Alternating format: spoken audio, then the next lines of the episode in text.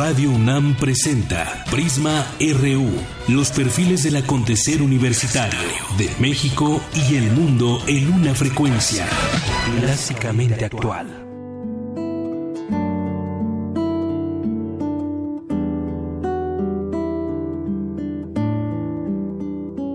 Te encontré después de quemar mis naves, te encontré cuando ya no había nadie te encontré en el último desierto y tu voz rompió el silencio que guardaba del ayer. Te encontré a la vera del camino, te encontré. Cuando estaba tan perdido, te encontré y me ataste a tu vestido y a mi corazón herido lo salvaste con tu fe. Te encontré una vuelta de la vida y te encontré esta canción se llama Te encontré de Salvador Aviña, de su disco Meridianos. Él es egresado de la, de la Facultad de Música, no, de la, de, la, eh, de la UNAM. No recuerdo en ese momento de qué facultad, pero ya lo entrevistaron aquí en Cantera mis compañeros Toño Quijano y Virginia Sánchez. Ya lo, lo entrevistaron aquí en algún momento, nos dejó su disco y esto es parte de su repertorio. se fue con el pasado ese dolor cuando ya no había nadie, tu mirada me encontró.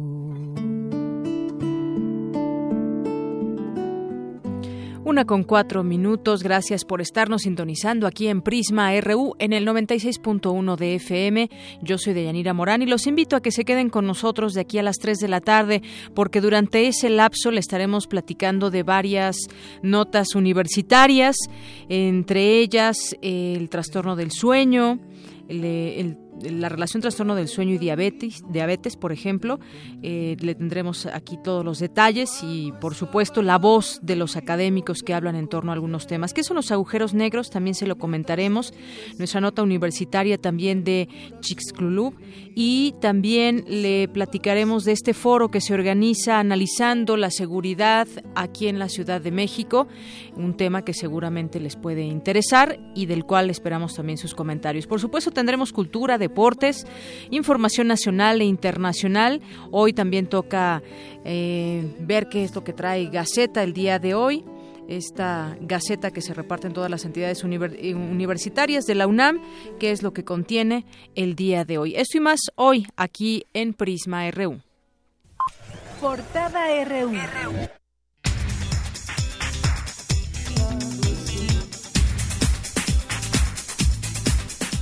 Y en ese día jueves 24 de noviembre, esta es nuestra portada universitaria. Al presidir la entrega del premio Dr. Gustavo Vaz Prada 2016 a 184 pasantes y 107 académicos de todas las carreras de la UNAM, el rector Enrique Graue sostuvo que el servicio social es una actividad de gran trascendencia para México. Sigue siendo algo de gran trascendencia para la nación. Este es un país desigual con el 55% de su población en pobreza. Es un país que requiere del apoyo de los más capacitados para los más necesitados. Decenas de millones de mexicanos se han visto beneficiados con esta iniciativa. Es por eso que también celebramos hoy, con este día, estos 80 años. Estamos celebrando nuestra relación íntima con la sociedad mexicana. Científicos del Instituto de Geofísica de la UNAM dieron a conocer los primeros resultados de la expedición 364 al centro del cráter Chicxulub. Mi compañero Isaí Morales nos tiene un adelanto de esta información. ¿Qué tal, Deyanira? Buenas tardes. Investigadores del Instituto de Geofísica de la UNAM expusieron los resultados de la expedición al centro del cráter Chicxulub, ubicado en la península de Yucatán. Más adelante los detalles. Gracias, Isaí. Las redes sociales se han convertido en un canal de difusión, reflexión e interacción. Actualmente, más de 3 millones de personas siguen a la UNAM en sus cuentas de Facebook, Twitter e Instagram. El nicaragüense Ernesto Cardenal y el mexicano Eduardo Lizalde celebrarán un encuentro poético esta tarde en la sala Miguel Covarrubias del Centro Cultural Universitario. Hoy en nuestra portada nacional, la Secretaría de Gobernación emitió formalmente la declaratoria de alerta de violencia de género contra las mujeres para 11 municipios de Veracruz. El mandatario interino de este estado de Veracruz, Flavino Ríos, dijo que las, las deudas las deudas que el gobierno tiene con los trabajadores del Estado no son personales, sino institucionales. El titular de Sede Sol, Luis Enrique Miranda, insultó a la diputada Araceli Damián de Morena al señalar que para entender sus preguntas debía estudiar psiquiatría. Entre 2013 y 2015, siete mujeres fueron asesinadas al día, lo que significó la estadística más alta de las últimas décadas, reveló el INEGI. En México, entre 2010 y 2015, diariamente murieron cuatro niños víctimas de homicidio, según la UNICEF. Seis policías municipales fueron secuestrados ayer miércoles por un comando en el municipio de Madera, informó la Fiscalía del Estado de Chihuahua. Miguel Ángel Margain, director del Instituto Mexicano de la Propiedad Industrial, destruyó cuatro millones de artículos piratas. Entre los que se encuentran discos DVD, DVDR, reproductores de los mismos, la sustancia activa de tadalafil, rastrillos, pilas, calzado, papelería, lentes, bolsas, carteras, cinturones, entre otros. A partir del año 2050, la población en México en edad de jubilarse se duplicará en comparación de 2016, según datos de CONSAR. La Secretaría de Turismo lanzará el programa Viajemos Todos por México con el objetivo de impulsar el turismo nacional. Hoy en nuestra portada de Economía y Finanzas, la Coparmex propuso aumentar el salario mínimo general del país de 74 a 89 pesos con 35 centavos. Mi compañero Abraham Menchaca nos tiene un adelanto de esta información. Así es, Deyanira, buenas tardes. Juan Pablo Castañón, presidente del Consejo Coordinador Empresarial, también respaldó la propuesta. Dijo que el objetivo es lograr el aumento para el próximo año. Más adelante en la información. La Secretaría de Hacienda mantuvo su proyección de crecimiento entre 2 y 2.6% para este 2016. Habla Vanessa Rubio, subsecretaria de la dependencia sigue como la planteamos de 2017, crecimiento sigue como la planteamos en el paquete en un rango de 2 a 3% y eh, definitivamente no estamos siendo optimistas, yo te diría estamos siendo realistas, no tenemos ningún elemento que nos haga hoy por hoy pensar en una posición distinta de respecto de la expectativa de crecimiento de este año. Este año el sector asegurador crecerá 7% y para 2017, en el mejor escenario, se espera que este desarrollo se mantenga o alcance un 8% nominal, informó Fitch Ratings. Los ingresos reales por suministro de bienes y servicios del comercio al por mayor en su comparación anual se evaluaron, se elevaron, perdón, en un 9.7%. Hoy en nuestra portada internacional, el presidente electo de Estados Unidos, Donald Trump, hizo un llamado por la unidad nacional de su país en el marco de las celebraciones del Día de Acción de Gracias. Acabamos de terminar una larga y difícil campaña política. Las emociones están a flor de piel y las tensiones no desaparecen de la noche a la mañana. No es un proceso rápido, por desgracia, pero tenemos ante nosotros la oportunidad de hacer historia para llevar un cambio real a Washington y prosperidad real a las comunidades. El estallido de un camión bomba en una gasolinería al sur de Bagdad causó la muerte de al menos 80 personas. El grupo extremista ISIS se atribuyó la responsabilidad del atentado. El presidente de Colombia y el líder de la guerrilla de las FARC, Rodrigo Londoño, firmaron un acuerdo de paz que excluyó cambios demandados por la oposición política. Más adelante hablaremos con Carlos Augusto Villota, analista y periodista en Colombia. El huracán Otto ganó fuerza y se volvió categoría 2 hoy por la mañana mientras se acerca a la frontera entre Nicaragua y Costa Rica en el Caribe. Y vámonos a un adelanto de la información cultural con Tamara Quiero. Tamara, buenas tardes. Buenas tardes, Deyanira y estimado auditorio. ¿Qué es el punk? Hoy hablaremos con David Torres, curador de la muestra Punk, sus rastros en el arte contemporáneo. También ayer inició el ciclo de cine debate, la diversidad del Medio, del Medio Oriente. En un momento les tendré todos los detalles. Gracias, Tamara. Y nos vamos ahora con Eric Morales, un avance de la información deportiva. Eric. Hola, Deyanira y amigos de Prisma RU. Buenas tardes. Hoy en nuestro zarpazo hablaremos del empate a dos goles entre Pumas y Tigres en el inicio de los cuartos de final de la Apertura 2016. Además, entrevistaremos a Herminio Rojas, capitán de los Pumas EU, quienes mañana juegan la final de la Liga Mayor de la UNEFA 2016. Y con 36 años de edad, el inglés Steven Gerrard dice adiós a las canchas. Esta y otra información más adelante. Gracias, Eric. Campus RU.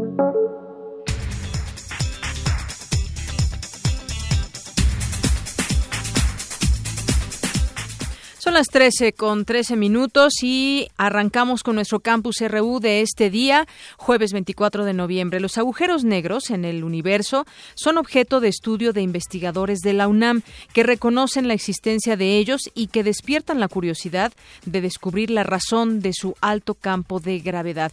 Es mi compañero Jorge Díaz que nos tiene los detalles de esta información. Jorge. Deyanira, buenas tardes. Para los estudiosos del universo y de la física, un agujero negro representa una región finita del espacio con un campo gravitacional tan alto que al intentar ingresar en él destruye cualquier material que conozcamos. El doctor Hernando Quevedo Cubillos, investigador del Departamento de Gravitación de Campos del Instituto de Ciencias Nucleares de la UNAM, dijo a Radio UNAM que hasta ahora no se ha visto ninguno de ellos, pero se sabe de su existencia en todas las galaxias del universo. Toda partícula que se acerque a estos agujeros negros es absorbida sin posibilidad de regreso, simplemente se desintegra y se pierde. De acuerdo a lo que sabemos en este momento sobre el campo gravitacional de agujeros negros, no es posible pasar a lo largo de un del horizonte que les comentaba que está alrededor de un agujero negro. ¿Eso por qué? El campo gravitacional, como les decía, es tan, tan alto, tan grande, que si tomamos una persona, entonces la diferencia del campo gravitacional en, a nivel de los pies de la persona y a nivel de la cabeza es tan grande que se destruye totalmente. Una persona moriría inmediatamente al tratar de viajar hacia un agujero negro. En el caso de la luz compuesta por fotones, explica el investigador, si bien puede atravesar ese horizonte y acercarse lo suficiente para entrar en él, se desconoce a dónde va a parar, pues no regresa a su origen. Queda descartado. Entonces, dijo el doctor Quevedo Cubillos, lo que las películas muestran, viajar en el tiempo no es viable, al menos por ahora, y las investigaciones continúan para averiguar los datos al respecto. La parte más importante de los agujeros negros consiste en que no los entendemos completamente. Es así como funciona la ciencia, en particular la física relativista tiene ese tipo de problemas y es eso lo que lo hace interesante. Entonces, si bien es cierto que conocemos muchos aspectos de la física de un agujero negro, la gran parte, la mayoría de, de esos fenómenos físicos no los entendemos. Hasta aquí la información de Yanira. Buenas tardes. Gracias, Jorge. Nos vamos a otra información. Los trastornos del sueño están asociados con la elevación de la glucosa en la sangre, así como con el riesgo de desarrollar diabetes mellitus. Mi compañera Cristina Godínez nos tiene esta información. Buenas tardes, Deyanira. El síndrome de sueño insuficiente, el insomnio y el síndrome de apnea obstructiva están asociados con la elevación de la glucosa en sangre, lo que aumenta el riesgo de padecer diabetes mellitus. De acuerdo con la encuesta nacional de salud y nutrición 2012, el 9.17% de los adultos en México fue diagnosticado con esta enfermedad, la doctora Viridiana Valdés Pineda, responsable médico de la Clínica de Trastornos del Sueño de la UNAM, explica por qué la diabetes está relacionada con los trastornos del sueño. La diabetes se ha visto que está relacionada sobre todo con la falta de horas de sueño, que es un gran problema que tenemos. Dormir menos de 5 horas incrementa el riesgo de tener diabetes. Y también con el síndrome de apnea del sueño, que significa que están dejando de respirar mientras duermen y tienen ronquido. Aproximadamente el 30% de las personas que tienen alguno de estos trastornos del sueño puede llegar a tener diabetes tipo 2. Para la doctora Valdés es muy importante que las personas con algún trastorno del sueño y diabetes acudan con un especialista. Las personas que tengan diabetes, que tengan ronquido y aparte que esté dejando de respirar durante el sueño, se recomienda que acudan a una clínica con especialistas del sueño para valorar cómo están respirando durante la noche porque la detección de, del trastorno del sueño y el tratamiento puede mejorar también el control del azúcar de las personas. pues podrían requerir menos medicamento y también tener un buen control metabólico. Además, recomienda realizar ejercicio, de preferencia por las mañanas, no ingerir bebidas con cafeína por la tarde y tener un horario fijo para levantarse y acostarse. Si necesitan atención, pueden venir a nuestra clínica de la UNAM. Aquí tenemos muchos especialistas y podemos ayudarlos a que descansen mejor y a que tengan un mejor control metabólico y también cardiovascular. Las clínicas de trastornos del sueño se ubican en Ciudad Universitaria y en el Hospital General de México, en la Unidad de Medicina Experimental. Este es el reporte. Buenas tardes. Gracias, Cristina. Muy buenas tardes. Nos vamos ahora con mi compañero Isaí Morales porque investigadores del Instituto de Geofísica de la UNAM presentaron los primeros resultados de la expedición al centro del cráter Chicxulub en la península de Yucatán. Isaí. ¿Qué tal, Deyanira? Muy buenas tardes. Jaime Urrutia y Ligia Pérez académicos del Instituto de Geofísica de Luna dieron a conocer los primeros resultados de la expedición 364 al centro del cráter Chicxulub, ubicado en la península de Yucatán, donde se encuentra parte del registro evolutivo de la Tierra y de la vida. Los científicos explicaron que los resultados de la perforación abren una ventana a los estudios del sistema solar, pues la mayor parte de las superficies planetarias están marcadas por cráteres de impacto, por ejemplo la Luna. En esta primera fase, eh, el resultado que se eh, reporta en la revista de Science es eh, el que nos indica cómo se formó el anillo de picos. Lo que tenemos debajo del anillo de picos de esta cadena montañosa es rocas que vienen de muy profundo en la corteza de Yucatán, rocas que estaban a más de 20 kilómetros de profundidad, el impacto las levanta y esto nos marca qué es lo que mantiene y qué es lo que forma la cadena de montañas.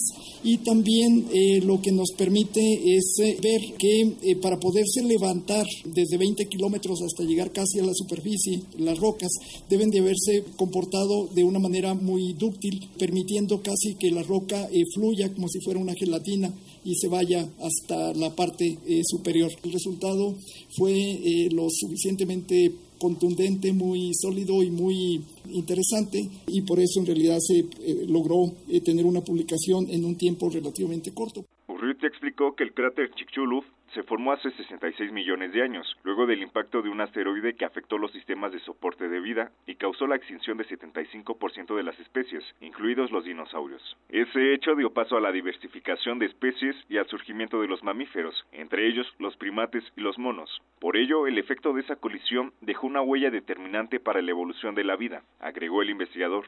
Por su parte, la académica Ligia Pérez Cruz explicó que la perforación científica se hizo en un solo sitio, con base en la información que señalaba que ese era el borde de anillos de picos. Se logró perforar casi 1500 metros. A partir de los 500 metros es cuando nosotros empezamos a obtener muestras y obviamente traspasamos lo que nosotros veíamos como el anillo de picos.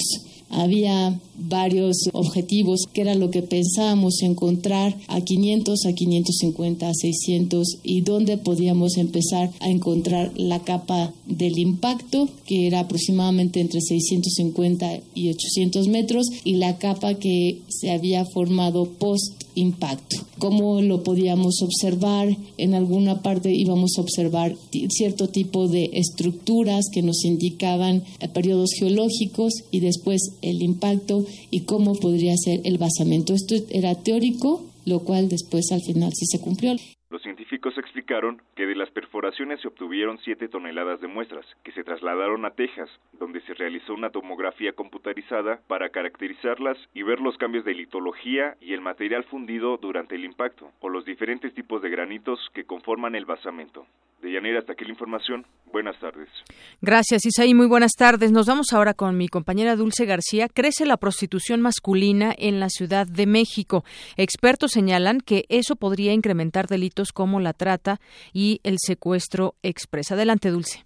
¿Qué tal, Deyanira? Muy buenas tardes a ti y al auditorio. La prostitución masculina ha proliferado en los últimos años en la Ciudad de México. Aunque no se tienen cifras exactas, se sabe que travestis y homosexuales han incrementado su actividad en este sentido. La delegación Cuauhtémoc es la que registra más trabajadores sexuales. Uno de cada cinco son hombres travestis o transexuales. Hasta el momento, se tiene el registro de 170 personas dedicadas a esta actividad. A decir del doctor René Jiménez Ornelas, coordinador de la Unidad de Análisis sobre Violencia Social del Instituto de Investigaciones Sociales de la UNAM, esta actividad podría implicar un nuevo elemento para el delito de trata de personas. Lo que antes no se veía, como es la prostitución masculina, ahorita ya es, digamos, visto de, de otra forma, con menor sentencia social. Hay que recordar, prostitución masculina en este caso tiene diferencias sustantivas a la prostitución femenina. La prostitución femenina está vulnerada por una serie de situaciones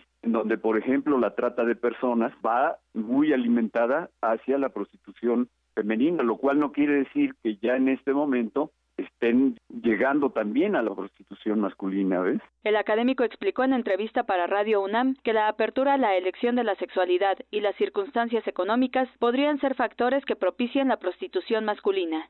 Hay que ver toda una, una transformación de costumbres, de situaciones en donde definitivamente ya el tipo de, de represión que se daba, mucho tiene que ver con esto que popularmente se dice eh, la gente está saliendo del closet.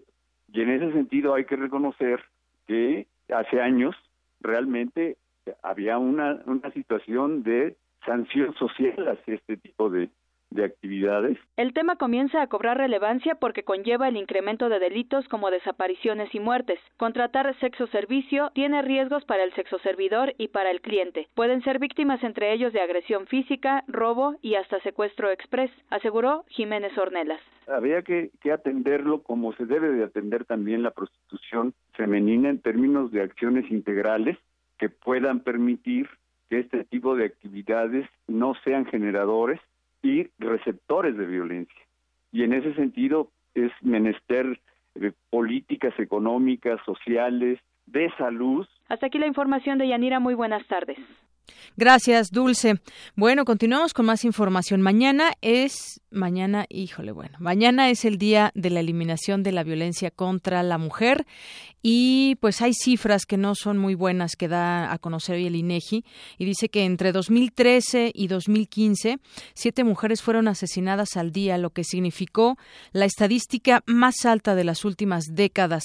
Esto lo reveló el Instituto Nacional de Estadística y Geografía en el marco justamente del Día Internacional de, en la víspera del Día Internacional de la Eliminación de la Violencia contra la Mujer, que se conmemora el día de mañana. El instituto, el instituto señaló que tan solo el año pasado fallecieron por diversas causas 291.667 mujeres y niñas y 1% de ellas se debieron a agresiones intencionales. La situación se agrava entre las jóvenes de 15 y 29 años, donde 10% de las muertes fue por homicidio, siendo esta la primera causa de muerte entre este grupo de edad. En promedio se estima que durante el último trienio fueron asesinadas siete mujeres diariamente en el país, cifra que entre 2001 y 2006 era de 3.5. La mayoría de estas defunciones por homicidio perpetradas contra mujeres en 2015 ocurrieron ¿Dónde? Pues en el Estado de México, donde ha tenido altos índices de eh, homicidios en contra de las mujeres, con 406, es decir, 17% de los casos a escala nacional, de acuerdo con el INEGI. Junto con la entidad mexiquense, otras nueve entidades concentraron el año pasado el total de homicidios de este tipo, que fueron Guerrero, Jalisco, Chihuahua, Distrito Federal, eh, bueno, Ciudad de México, Veracruz, Baja California, Guanajuato, Oaxaca y Puebla. De este grupo llamó la atención la situación de Guanajuato, que pasó de 46 asesinatos de mujeres a 107 en 2015, Jalisco de 61 en 2009 a 147 el año pasado, así como Baja California, que hace seis años alcanzó su máximo histórico con 153 casos y durante los siguientes disminuyó hasta llegar 77 en 2014. Y bueno, pues también esto en lo que refiere a mujeres, pero en el país también asesinan en el país a cuatro niños al día. Lo da a conocer la UNICEF. La violencia es uno de los retos que enfrenta la niñez, puesto que en los últimos cinco años alrededor de cuatro niños murieron por homicidio cada día entre los años 2010 y 2015, mientras que 40% de entre 10 y 17 años reportan haber sido víctimas de violencia en la escuela, por lo que se debe trabajar en la prevención de este problema, dijo Christian Skug, representante del Fondo de las Naciones Unidas para la Infancia en México bueno, aquí destacar también lo grave es que también mucha de esta violencia se genera en las escuelas.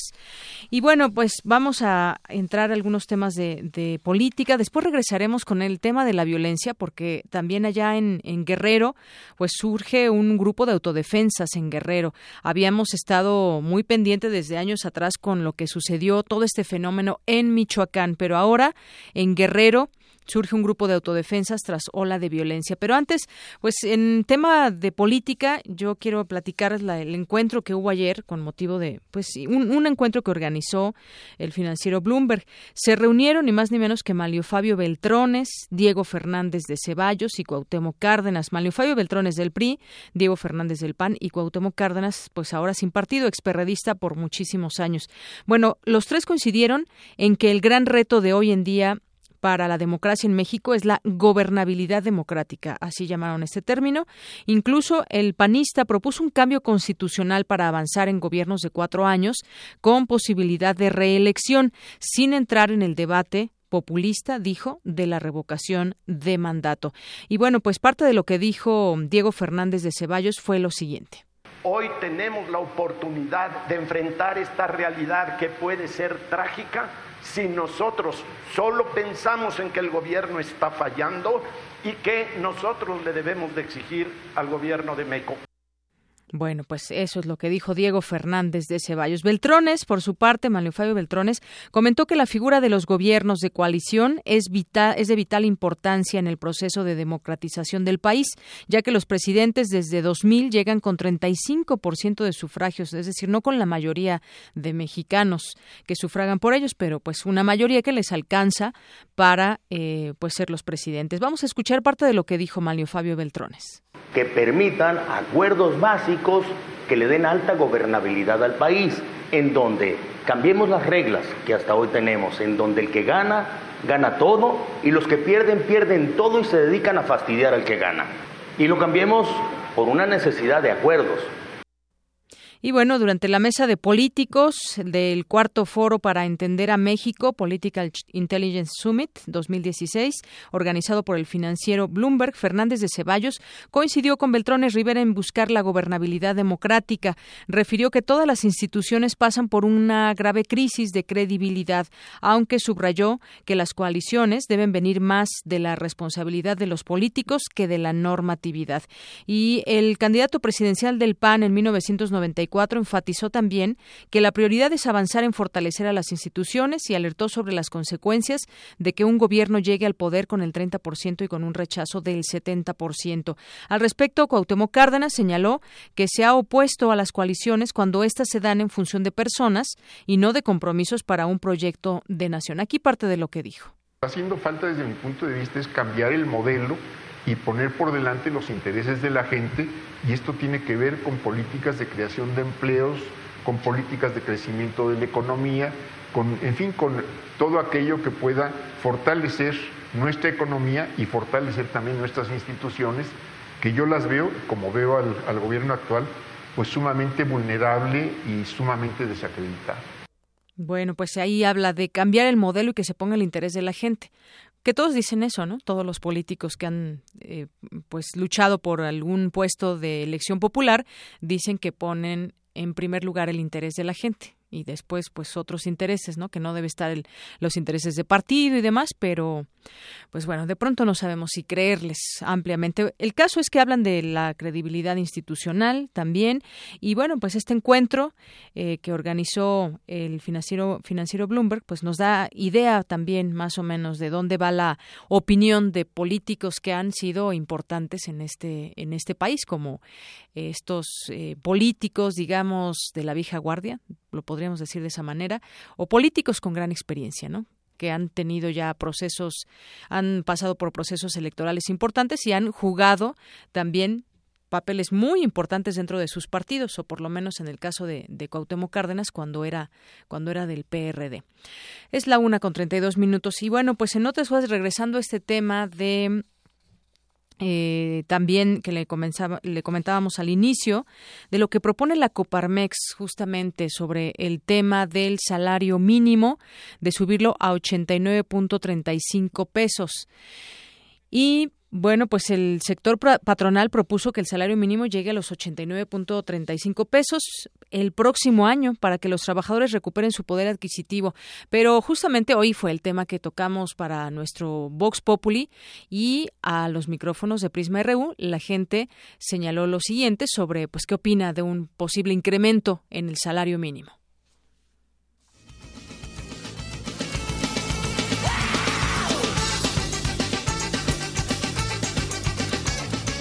Hay personas que apenas viven con el salario mínimo y no es suficiente ni para comer ni para sostener sus familias.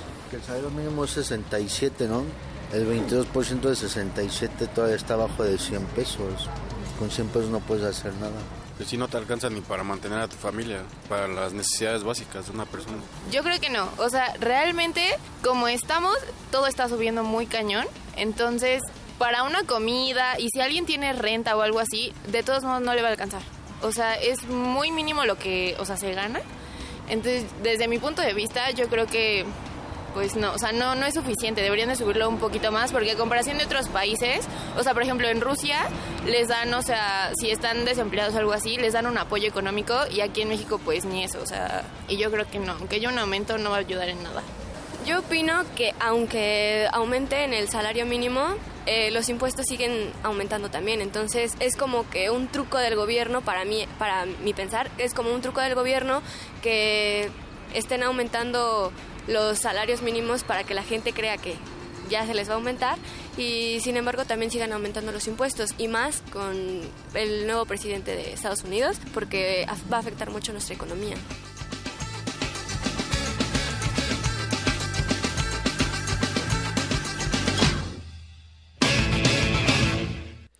Bueno, y para ustedes que nos están escuchando, ¿cuál sería lo ideal del salario mínimo? Más allá del monto, yo considero que se debería de respetar lo que lo que debe ser un real salario mínimo que alcance para la canasta básica, para las necesidades primordiales, porque no es así.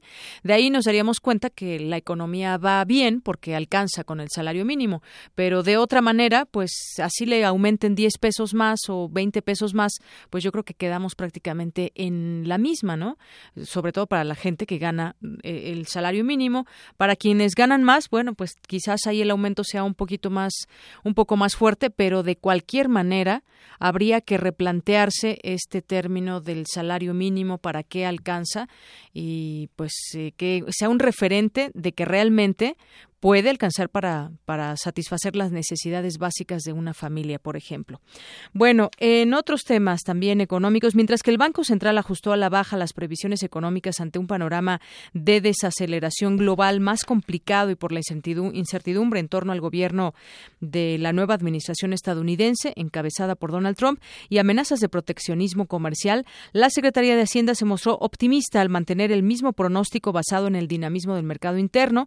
En una conferencia de prensa, el gobernador del Banco de México, Agustín Carstens, advirtió que el recorte al Producto Interno Bruto aún no incorpora los efectos adversos sobre México de la política fiscal, los programas de infraestructura y relación bilateral del gobierno del presidente electo, porque se desconocen ni tampoco se sabe la posible respuesta de las autoridades. Bueno, pues continuamos con más información. Y también eh, ayer fueron los padres de los 43 desaparecidos de Ayotzinapa a la Cámara de Diputados. Estuvieron todo el tiempo eh, custodiados por el Cuerpo de Seguridad de la propia Cámara de Diputados. Ahí los padres de los desaparecidos cuestionaron a, a, los legisladores, les dijeron que no movieron ni un dedo en la búsqueda de sus hijos y en cambio apostaron al paso del tiempo para que el caso se diluyera. Ahí en la tribuna del Salón Verde del Palacio Legislativo y en una reunión a la que solo asistieron 30 integrantes, y le repito el número, 30 integrantes de los 129 que conforman las cinco comisiones legislativas que los recibirían.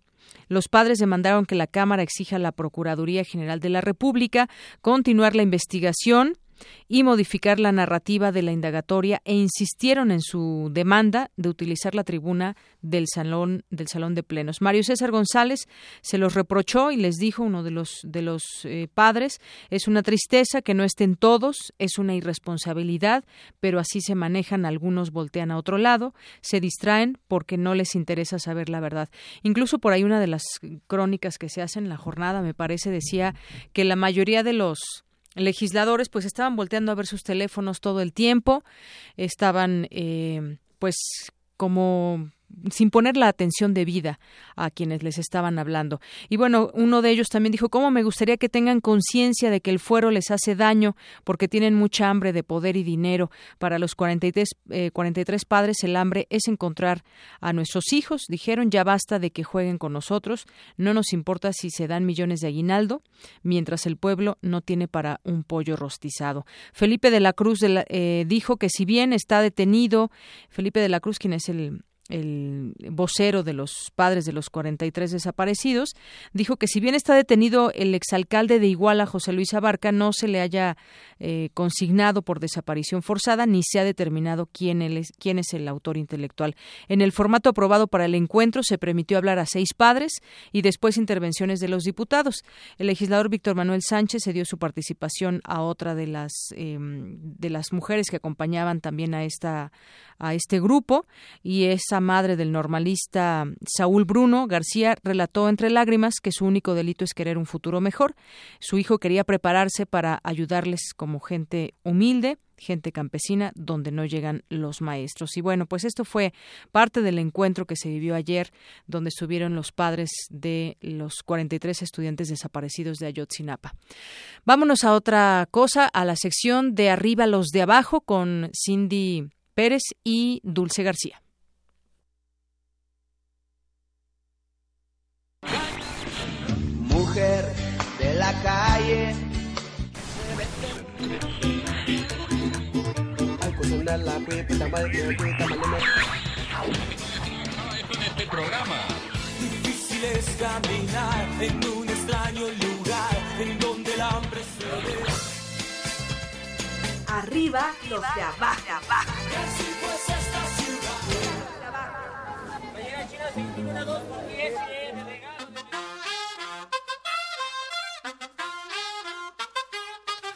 nos dices que debemos sentarnos, pero las ideas solo pueden levantarnos, caminar. Buenas tardes al público de Prisma RU. Es un placer saludarlos en compañía de Dulce García. Arriba los de abajo cruzó fronteras sin salir de México. ¿Por qué, Dulce? Pues porque tuvimos la oportunidad de conversar con Anita Tijoux, rapera, hip hopera, franco-chilena, que se dio a conocer cuando participaba en la banda de hip hop Maquisa hacia fines de los 90. Sí. Les platicamos, Dulce, que su origen francés se debe a que sus padres fueron exiliados tras el golpe militar del 11 de septiembre de 1973 que derrocó al gobierno del presidente Salvador Allende. Y bueno, Cindy, para comenzar la sección, ¿qué te parece si nos vamos a la palabra de la semana? Esta vez la escogimos en honor a Chile y es achuntar. De acuerdo con la Real Academia Española, significa acertar y dar en el blanco. Este verbo nace de la voz quechua chontal. Identifica a un árbol cuya madera servía para fabricar flechas. Pero para retratar mejor el contexto social y cultural chileno y latinoamericano, ¿qué les parece si los dejamos de una vez con Anita Tijoux?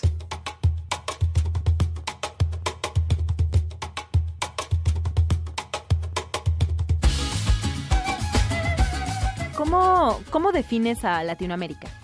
¿Qué me dice la palabra Latinoamérica? Yo creo que es como, sigue siendo una búsqueda, o sea, creo que el- la problemática acá también es que la, la identidad cultural ha sido tan borrada, hemos tenido un continente con un empoderamiento político que también ha sido muy golpeado por muchas dictaduras paralelas, por lo cual me da la impresión que es una, es una palabra que todavía estamos tratando de resignificar y de empoderarnos, porque ha sido tan machacada, colonizada primero por los españoles, después por las corporativas, después por imperio, entonces creo que creo que sigue siendo una tarea que estamos volviendo a recuperar, entonces no me atrevo a decirte para mí lo que significa porque lo sigo descubriendo finalmente.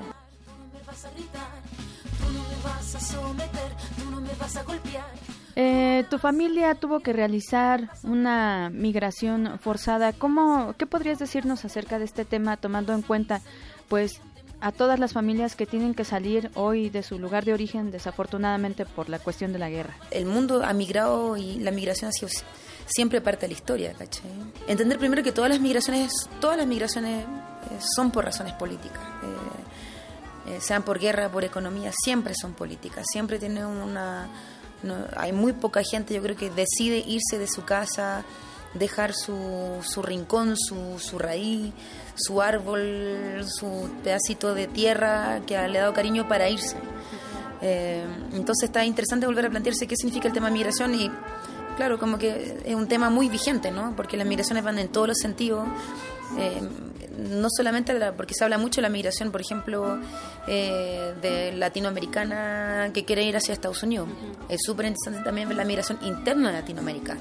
La cantidad de compas colombianos, dominicanos, como el caso de Chile, que vienen a Chile en busca de trabajo la cantidad de gente que es asesinada también en cada país, incluso internamente en Latinoamérica, y como también muchos países de Latinoamérica han puesto muros dentro de sus propias migraciones, ¿cachai? Y como el enemigo convive entre nosotros, finalmente. un día de junio del año 77, planeta y el año de la serpiente. ¿Qué tan difícil eh, fue adaptarse a, a, otro lugar tras, bueno, tras salir por la dictadura pinochetista? Mi situación no fue de, un, de una niña migra con, con dificultades de ser una sin papel, ¿caché? Eh, a mi madre, por lo contrario, le ofreció la nacionalidad francesa y ella no, lo, no la quiso tener, ¿caché? Que es muy distinta a, muchos compas que están en Estados Unidos pidiendo la nacionalidad. En mi caso también la migración ha sido también un, punto de fuga con el mundo, o sea, me ha permitido también tener una perspectiva, eh, espero, amplia del planeta y, un mirar que espero que sea internacionalista, ¿cachai? Eh, creo que viajar es natural, migrar es natural también. Y tomando en cuenta tu música, lo que cantas, eh, ¿crees que un músico se comprometa a um, las resistencias? Venenos, tus monólogos, tus discursos Creo que la música y las artes en general son una herramienta de educación popular. Eh, me da la impresión que todos nuestros países viven procesos tan acelerados. Todo lo que sucede en México y lo único que sé es que, claro, sé que hay muchas vertientes, muchos brazos de, luchas populares que están generando, pero claro, lo que a mí me llega, creo que el pensar crítico, el pensamiento crítico es una cosa que va de la par de, todo, de leer, de informarse, de cuestionarse entre nosotros, conversar. Creo que es muy peligroso que alguien dé un, una recomendación. Creo que hay que escuchar muchas lecturas para sacar una conclusión propia también la experiencia de cada uno, o sea, cada uno es un planeta, un universo que, que tiene vivencia distinta, ¿cachai? Y creo que el proceso mexicano ya tiene mucho referente a la cual empaparse y, para como para tener referente de, de cómo adoptar una lucha de movimientos sociales.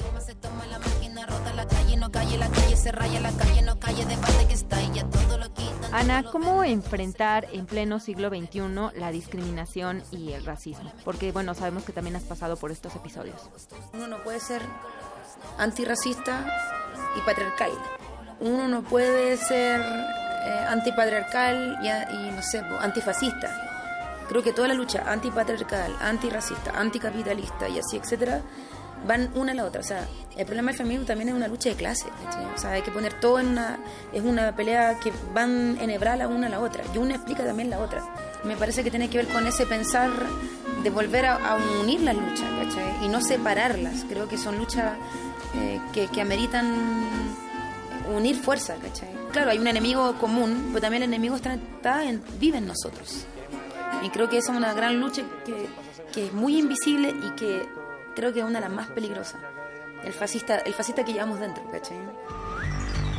Los de abajo te recomiendan el disco Vengo, del año 2014, de donde se desprende el sencillo Somos Sur, canción que el artista grabó con la rapera palestina nacida en Londres, Shadia Mansour. Nos dices que debemos sentarnos, pero las ideas... Radio Escuchas, Dulce, les platicamos que el exilio fue y es una realidad mundial constante.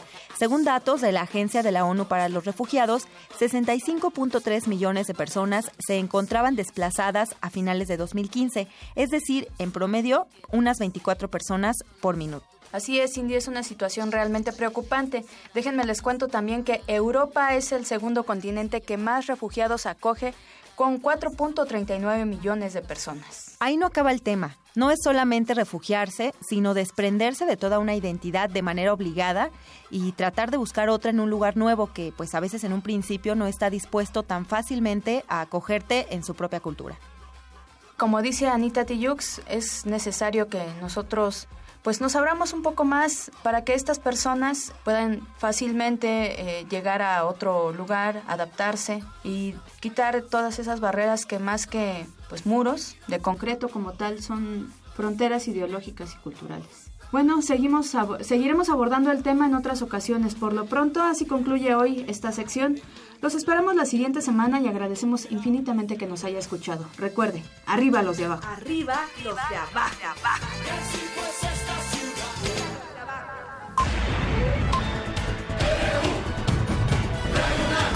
Prisma RU. Con Deyanira Morán. Queremos conocer tu opinión. Síguenos en Twitter como arroba PrismaRU. Y cultura.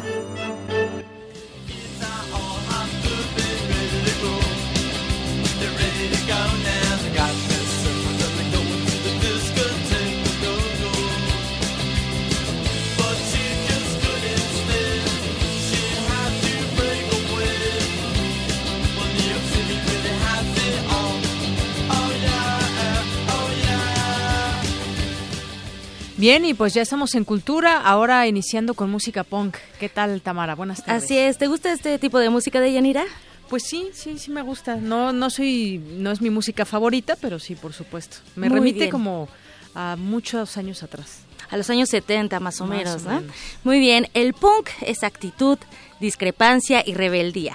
A propósito del 40 aniversario de este movimiento contracultural, David G. Torres recupera antecedentes y presenta a algunos de sus protagonistas y a otros autores en cuyas obras permanecen los principales factores de, de la crisis de los 70.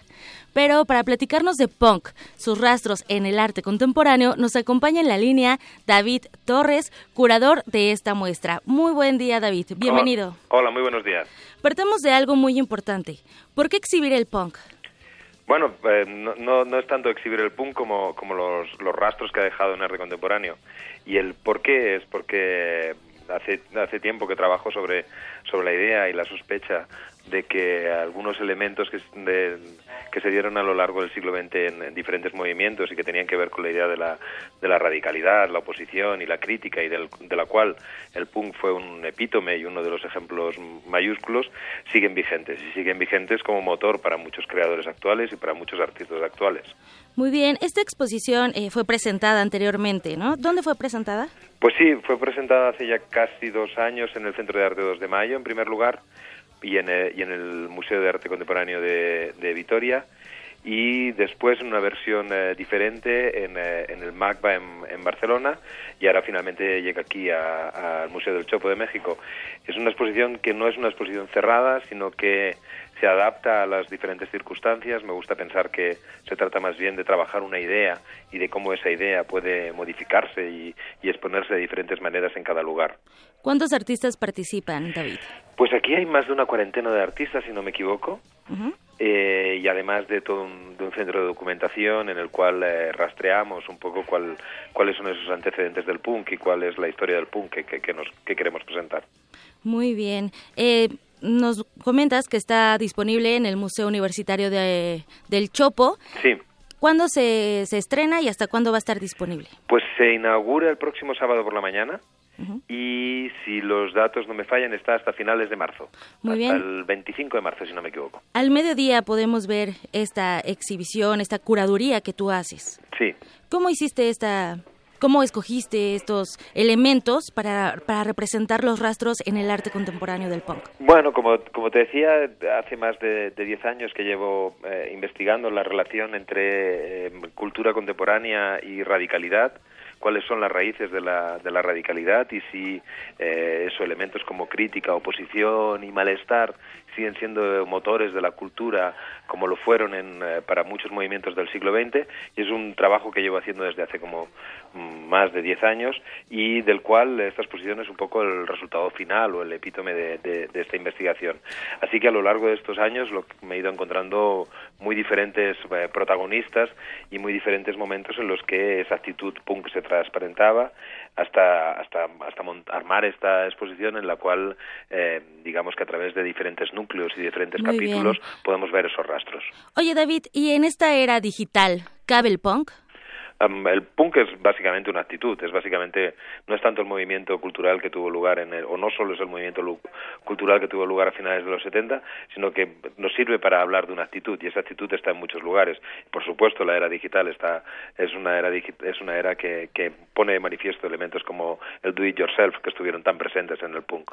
Muy bien, el que no había futuro y el antidiseño también, ¿no? Por supuesto, por supuesto. Creo que, que mm, eh, esa idea de anti como una manera de, de oposición y de frontalidad, también frente al consumismo, también frente a la normatividad que constantemente intenta impulsar el sistema capitalista entre- en el que vivimos y sobre todo en los tiempos que corren, en los cuales eh, estamos viviendo un retorno conservador de las costumbres con una auténtica fiereza eh, eh, sexista, homófoba y feminicida, creo que tiene más sentido que nunca recuperar ideas que defiendan al individuo y a su particularidad. Sobre todo esto, la recuperación de ideas. Eh, bueno, el crítico musical Gray Marcus en el 89 lanzó su libro Rastros de Carmín. ¿Tiene alguna referencia a esta exposición con este libro? Esta exposición es, es es, eh, profundamente deudora, deudora al libro de Grail Marcus. Ah, muy bien. De hecho, eh, el título lo expresa claramente, ¿no? Se llama Punk, sus rastros en arte contemporáneo, y esos rastros es un guiño a Grail Marcus y sus rastros de Carmín. De hecho, el intento de la exposición era si, si Grail Marcus se preguntó de dónde venía esa furia que él reconoció en los Sex Pistols en el año 78 y reconstruyó todos los rastros hasta llegar a la Comuna de París y más allá, lo que hemos intentado en esta exposición es hacer el efecto contrario, ver cuáles son los rastros que desde el 78 ha ido dejando el punk, notablemente en el arte contemporáneo. Claro, en es- sobre todo en ese auge que tuvo en el 78. Mm. Muy bien, David, pues agradecemos mucho que nos hayas tomado la, la llamada, ya tenemos la invitación. Punk, los, rastro- los rastros en el arte contemporáneo, este sábado al mediodía en el Museo Universitario del Chopo. Muchas gracias a vosotros. Gracias, muy buena tarde. Deyanira, y bueno, también para finalizar, quiero mandar saludos a todos, a todos aquellos que nos sintonizan por FM y también a los que nos escuchan en línea. Y bueno, en especial Liliana Delgadillo, un gran abrazo. Y hoy recordamos al gran Diego Rivera, nos escuchamos más tarde. El 24 de noviembre de 1957 falleció el pintor y muralista mexicano Diego Rivera. Entre sus obras monumentales destacan Sueño de una tarde dominical en la Alameda Central y las plasmadas en los edificios de la Secretaría de Educación Pública y en el Palacio de Bellas Artes.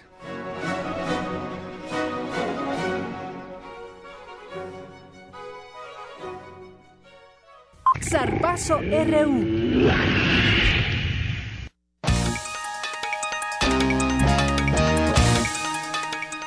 ¿Qué tal, Eric? Adelante con tu sección de Zarpazo Universitario. Gracias, Deyanira. Pues te cuento que mañana Puma CU disputará frente a los auténticos Tigres el campeonato de la Liga Mayor de la UNEFA 2016. Esta será la octava final consecutiva entre ambas instituciones, por lo que los dos equipos buscarán llevarse la victoria. Y para hablarnos del juego de mañana, tenemos en la línea telefónica a Herminio Rojas. Él es el capitán del conjunto de Ciudad Universitaria y a quien le agradecemos mucho que nos haya tomado la llamada. Buenas tardes, Herminio. Te saluda Deyanira Morán y Eric Morales. ¿Cómo estás? ¿Qué tal? Buenas tardes a los dos. Hola, Herminio. ¿Qué tal? Oye, pues otra vez contra Tigres y otra vez una, una final, pues ya se, se tiene un sabor muy especial, ¿no? Cuando, cuando se enfrentan los dos equipos. Sí, claro, es, es un duelo ya disputado los últimos ocho años, entonces es un encuentro bastante bueno para el fútbol nacional, para nosotros, eh, dado el inicio que, que tuvo el equipo, pero afortunadamente vamos a, poder disputar el campeonato nacional. Oye, eh, a lo largo de la temporada regular, Pumas EU fue un equipo con altas y bajas, eh, pero ya la postemporada cambiaron muchísimo su nivel de juego y le compitieron muy bien a, a los equipos a los que se enfrentaron. Primero a las Águilas de la Autónoma, eh, perdón, a los Lobos de la Autónoma de Coahuila y después a las Águilas de la Autónoma de Chihuahua. ¿Qué, qué fue lo que cambió Pumas EU para que pudieran llegar a la final?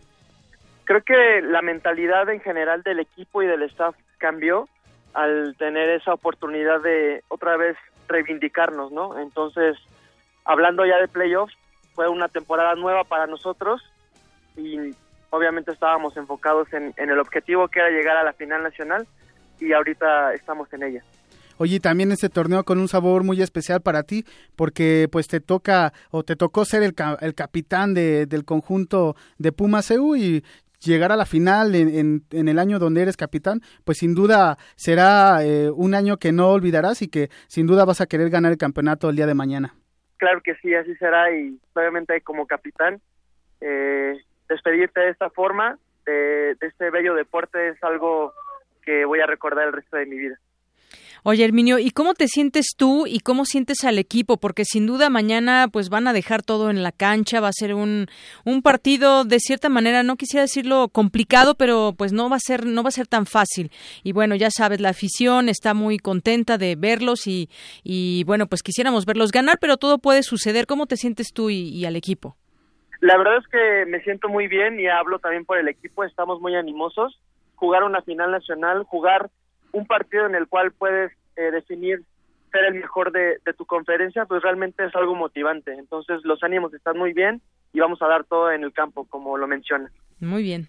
También es el, el, primer año al frente del equipo del coach Otto Becerril. ¿Qué les ha dicho? Eh, ¿Qué palabras les ha comunicado a ustedes para enfrentar esta final contra un equipo que tiene mucho poderío a la ofensiva? Eh, realmente conocemos al equipo. Eh, ya hemos jugado en temporada y en años anteriores contra ellos finales nacionales.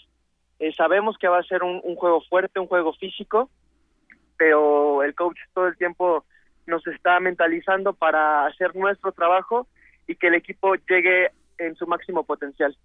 Oye, y pues eh, digamos, poniendo en la mesa eh, la actuación de los dos equipos, pues eh, Tigres va como favorito para llevarse el campeonato, pero pues yo creo que se puede dar la sorpresa, ¿no, Herminio? Claro que sí, nosotros vamos con, con esa mentalidad, vamos con, con esas ganas, con ese ánimo y vamos a, a dar la sorpresa.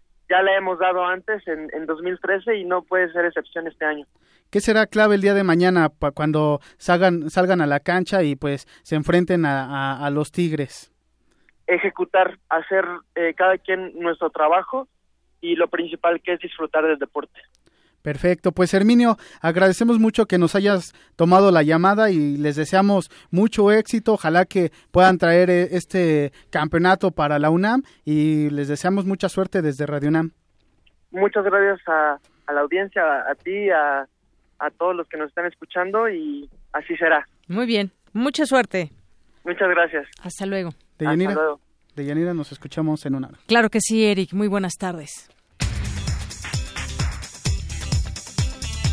Bueno, y nos vamos ahora al resumen de Prisma RU a, en su primera hora. Ya son casi las dos. ¿Qué tal, Ruth Salazar? Buenas tardes. Gracias, Deyanira. Buenas tardes a ti y a nuestro auditorio. Este es el resumen.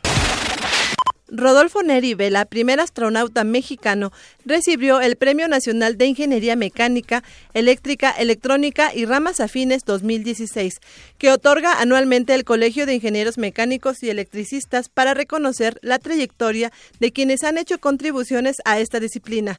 En esta ocasión, el premio fue entregado por el rector de la UNAM, Enrique Graue, quien destacó el trabajo de Neri Vela. En la intachable trayectoria de Neri Vela, se combinan conocimientos, compromisos y una habilidad excepcional para poner en práctica sus saberes en beneficio del desarrollo de la nación, de la ciencia y de la ingeniería. Los logros de Neri Vela son muchos y variados. En su trayecto profesional resalta el haber sido el primer astronauta mexicano y el primer latinoamericano que participó en una misión de la NASA. Es un mérito profesional y personal que comparte con pocos afortunados alrededor del mundo. Quédense con nosotros. En la segunda hora de Prisma RU hablaremos con Gustavo de Hoyos, presidente de la Confederación Patronal de la República Mexicana, sobre su propuesta de incremento al salario mínimo. Además, buscaremos hablar con Carlos Augusto Villota, periodista y analista político colombiano, sobre el nuevo acuerdo de paz que firmó hoy jueves el gobierno de Colombia con las Fuerzas Armadas Revolucionarias. Hasta aquí el resumen de Yanira. Buenas tardes. Gracias, Ruth. Muy buenas tardes. Vamos a hacer un corte en este momento. Vamos a regresar con más información todavía aquí en Prisma RU de Radio UNAM. Queremos conocer tu opinión. Síguenos en Twitter como arroba PrismaRU. Para nosotros, tu opinión es muy importante. Síguenos en Facebook como Prisma RU.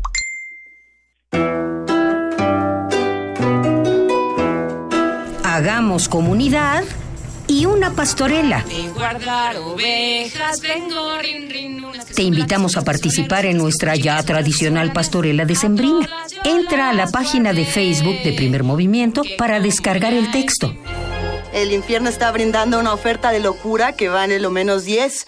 Es un plan para... Elige tu personaje favorito y mándanos una grabación de un minuto al correo electrónico primermovimientounam.gmail.com antes del 8 de diciembre. Ya tienen los pastores el camino franco para llegarse hasta el portal. Las mejores interpretaciones participarán en la versión en vivo de La Pastorela el jueves 15 de diciembre desde la sala Julián Carrillo de Radio UNAM. Primer movimiento. Hagamos comunidad y una pastorela.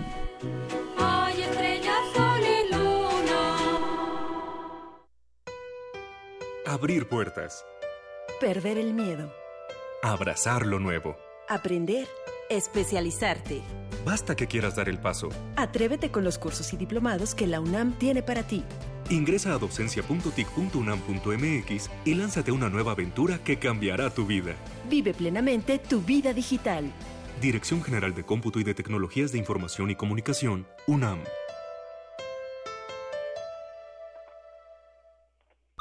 Gerardo robó unas latas de atún porque su familia llevaba días sin comer y fue condenado a seis años de prisión. En cambio, un político que robó millones de pesos para su beneficio y el de su partido jamás fue procesado. Disculpe usted, señor diputado. Ha sido una lamentable equivocación. Basta de políticos corruptos. No al fuero. Iniciativa de ley presentada por el partido Encuentro Social. Escucha, disfruta y descarga nuevos y más audios en descargacultura.unam. Novedades. No te pierdas el cuento El Diablo en Sevilla de Luis García de Luna.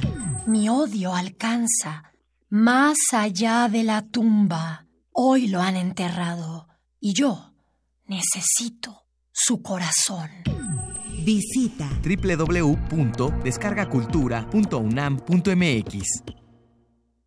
Tengo derecho a vestirme como yo quiera, sin que me juzguen. En mi trabajo reconocemos que todas y todos tenemos las mismas capacidades. Mi éxito en el trabajo no depende de mi cuerpo. No tengo derecho a hacer insinuaciones sexuales a las mujeres sin su consentimiento. Quiero caminar por las calles o usar el transporte público sin recibir agravios ni ofensas a mi cuerpo. Por una cultura de respeto al cuerpo y los derechos de las mujeres. Si vives una situación de violencia, estamos contigo. Visita www.gov.mx diagonal Mujeres sin Violencia. Secretaría de Gobernación.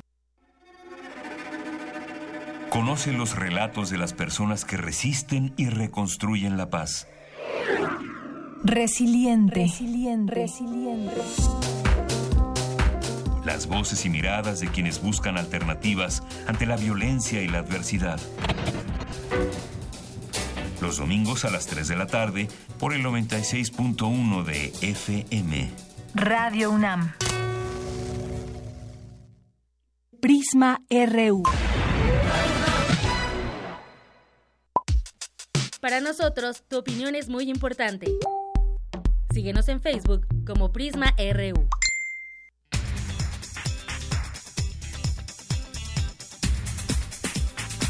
Y continuamos, regresamos aquí a Prisma RU. Agradecemos la comunicación que hacen con nosotros a través de redes sociales. En Twitter, Armando Aguirre nos dice, pienso que el salario mínimo nunca será suficiente, se gana más informalmente. Muchas gracias por su comentario, Armando Aguirre. Sin duda, pues habrá que hacer una reflexión muy grande. Justamente mucha gente prefiere el trabajo informal, ese que ha subido también en las estadísticas, porque pues se ve más claro ahí con respecto a la economía.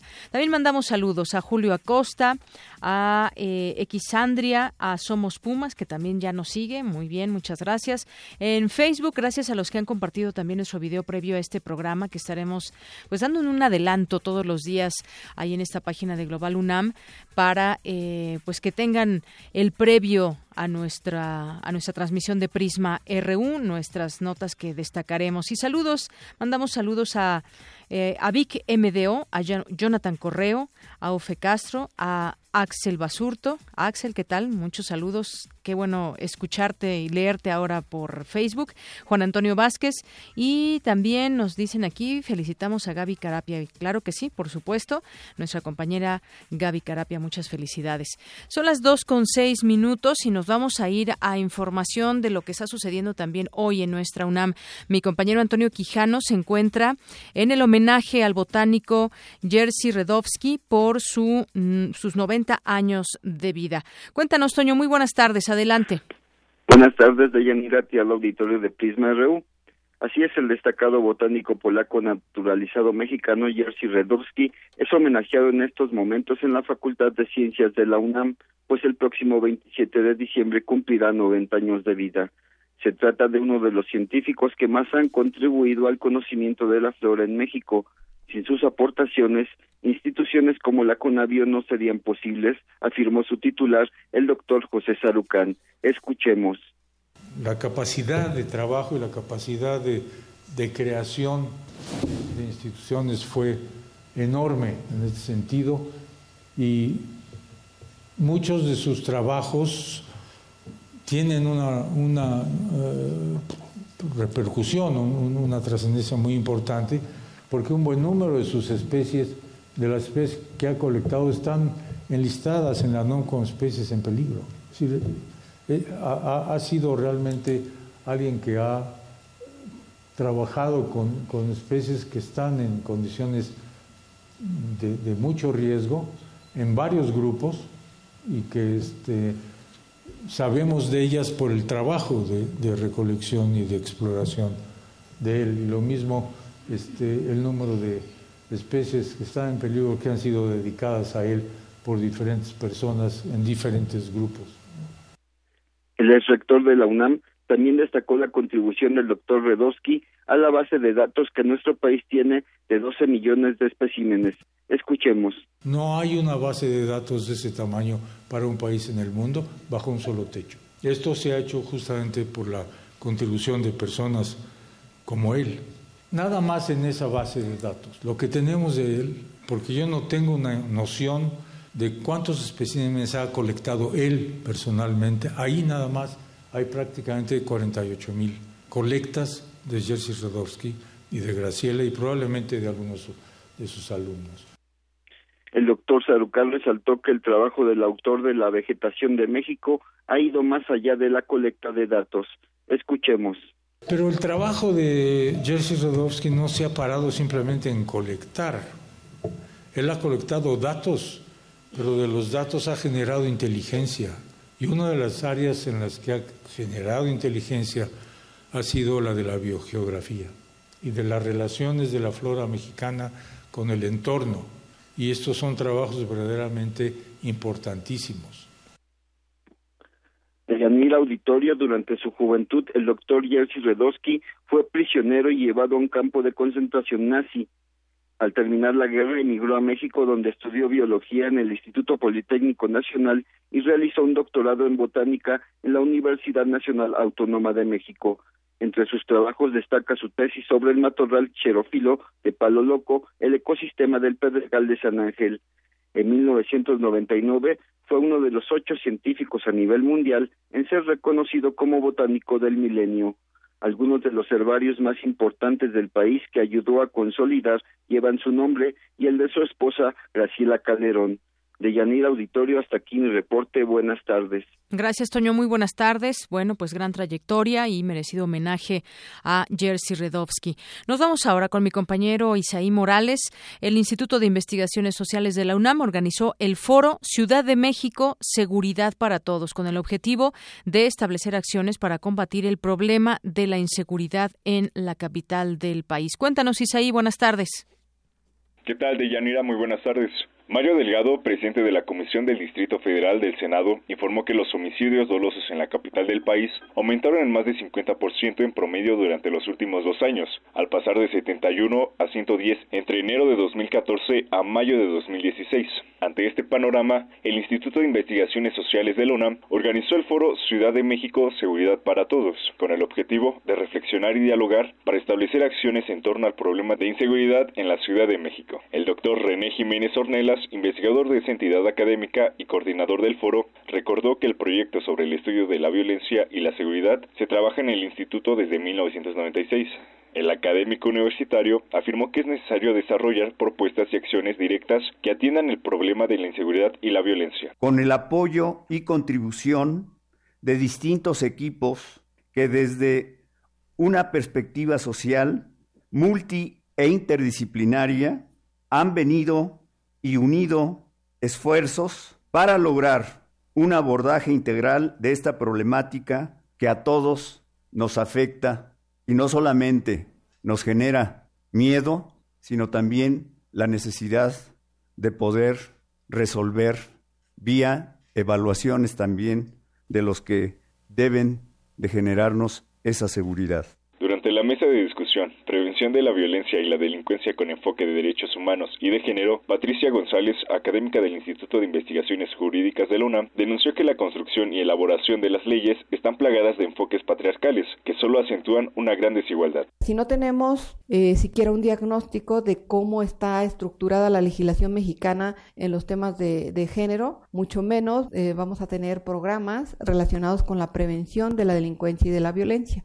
En México existe un gran número de delitos de violencia familiar. Tenemos estadísticas de orden criminal que, bueno, a veces fallan, pero son orientadoras respecto al número de delitos de violencia familiar que se presentan y que eh, finalmente de una década a la fecha se han estado generando denuncias ante cierta, cierto impulso que han dado las organizaciones de la sociedad civil no el gobierno. El gobierno desalienta. El gobierno no, no coadyuva, no impulsa la denuncia en los asuntos relacionados con la violencia familiar. En su intervención, la doctora Gloria Luz Alejandre, investigadora de la Universidad Autónoma de la Ciudad de México, explicó que la violencia de género se encuentra en todas las civilizaciones, por lo que se trata de un problema pancultural. Determinarlo como un carácter pancultural es que este problema y este fenómeno lo vamos a encontrar en todas las civilizaciones. Es decir, lo encontramos en nuestro país, lo encontramos en los Estados Unidos, lo encontramos en Europa, lo encontramos en Asia, lo encontramos en África, lo encontramos en Australia, es decir, lo encontramos de manera continental en cada, todos y cada uno de los continentes porque el problema es de naturaleza pancultural. Por ello es tan complejo en primera detectarlo y en segunda atenderlo y en tercera erradicarlo. Esta lógica de erradicar la violencia de género o la violencia hacia las mujeres es realmente un reto eh, que involucra diferentes elementos, sin duda el de carácter familiar y sin duda el de carácter social y sustancialmente el de carácter estatal. Sin duda tenemos centrada esta normalización de la violencia en el sistema patriarcal y el sistema patriarcal está determinado por una lógica de dominación, de discriminación y de cancelación sin duda de los derechos y son propiamente los derechos humanos hacia las mujeres. El Foro Ciudad de México Seguridad para Todos concluirá hoy con la premiación del primer concurso de cortometrajes La seguridad está en corto. De hasta aquí mi reporte. Buenas tardes. Gracias, Isaí. Muy buenas tardes. Nos vamos ahora y retomamos ese tema del salario mínimo. El sector patronal del país hizo una propuesta que, pues, eh, quizás habían recibido por los trabajadores, pero habrá que analizarla también. El incremento al salario mínimo. Cuéntanos, Abraham. Buenas tardes. Así es, Deyanira. Buenas tardes. El sector patronal del país propuso incrementar el salario a 89 pesos con 35 centavos, meta que se lograría en el transcurso de 2017. Actualmente la percepción es de 73 pesos con 4 centavos y unas 7.8 millones de personas ganan esa cantidad al día. Esto de acuerdo con cifras del INEGI. Gustavo de Hoyos, presidente de la Confederación Patronal de la República Mexicana, dijo que la propuesta está dirigida a incrementar los salarios de los trabajadores que ganan el mínimo, pero no a todos los demás salarios contractuales, pues esto dijo tendría un efecto inflacionario. La Copormex propone un aumento porcentual por la línea de inflación en este año 2016 de entre el 4 y el 4.5% y un aumento nominal por la línea del bienestar durante 2017 de forma tan rápida como lo permita la circunstancia económica de 13.02 a 13.28 pesos. En conjunto, nuestra propuesta es que antes de terminar 2017 el salario mínimo alcance 89 pesos con 35 centavos. En tanto, Juan Pablo Castañón, presidente del Consejo Coordinador Empresarial, respaldó la propuesta. Afirmó que el objetivo es lograr el aumento para el próximo año. El gran reto que tenemos es que cuándo lo hacemos, cómo lo hacemos y en qué momento lo iniciamos. Lo hemos venido iniciando desde hace meses. Los últimos 12 eh, meses tenemos un incremento en el poder adquisitivo del trabajador del 5.5%. Esto se debe a la combinación de dos cosas. A lo que pagamos en las empresas a los trabajadores y a una inflación retenida, contenida, que hemos tenido exitosamente en el 2015 y en lo que va del 2016 con todos los problemas que hemos tenido tipo de cambio. Deyanira, para el doctor Alfonso Bouzas, académico del Instituto de Investigaciones Económicas del UNAM, el gobierno y los sindicatos muestran su incapacidad para concretar un incremento salarial. Creo que sea factible, sobre todo porque el salario mínimo es verdaderamente mínimo. Y lo que me sorprende es que sea la iniciativa privada, las cámaras empresariales, las que hagan la propuesta. Es decir, eh, los sindicatos incapaces, el gobierno sordo y la iniciativa privada se está dando cuenta de que los trabajadores también son consumidores y si no tienen para consumir, bueno, eh, ponen en entredicho el factor productivo, el capital. Por su parte, Miguel Ángel Mancera, jefe de gobierno de la Ciudad de México, consideró que el salario mínimo del país debe alinearse al nivel de la canasta alimentaria que actualmente es de 89 pesos con 25 centavos diarios. Deyanira, la información que tengo. Buenas tardes. Gracias, Abraham. Muy buenas tardes. Me enlazo ahora vía telefónica con Gustavo de Hoyos, el expresidente de la Confederación Patronal de la República Mexicana. ¿Qué tal, presidente Gustavo de Hoyos? Buenas tardes, bienvenido. Muy buenas tardes, Deyanira. Un saludo para ti y para tu audiencia. Gracias. Pues platíquenos un poco de esta, de esta propuesta, cómo nace esta propuesta del incremento al salario mínimo. Con mucho gusto, Deyanira. Mira, desde hace ya varios meses están discutiendo en la opinión pública eh, cuál es el mecanismo que tenemos que seguir como país para que se pueda llevar a cabo un proceso rápido eh, para recuperar el poder adquisitivo que han perdido los trabajadores, especialmente en el caso de las gentes que están a niveles más bajos de ingreso. Hablamos de las personas que perciben eh, un salario mínimo general. Eh, la Coparmex llevó a cabo dentro de su eh, un sondeo muy profundo en empresas pequeñas, medianas y grandes de todos los sectores de la actividad económica y producto de esta revisión hemos encontrado que existen condiciones para que prácticamente de inmediato pueda reunirse la Comisión Nacional de Salarios Mínimos y esta pueda conducir a una propuesta que pensamos nosotros eh, puede ser factible. Esta que por un lado en el mes de enero inicie la vigencia de un aumento porcentual cercano al 4 o 4,5% aplicable a todos los salarios de la economía formal, tanto salarios mínimos generales como profesionales.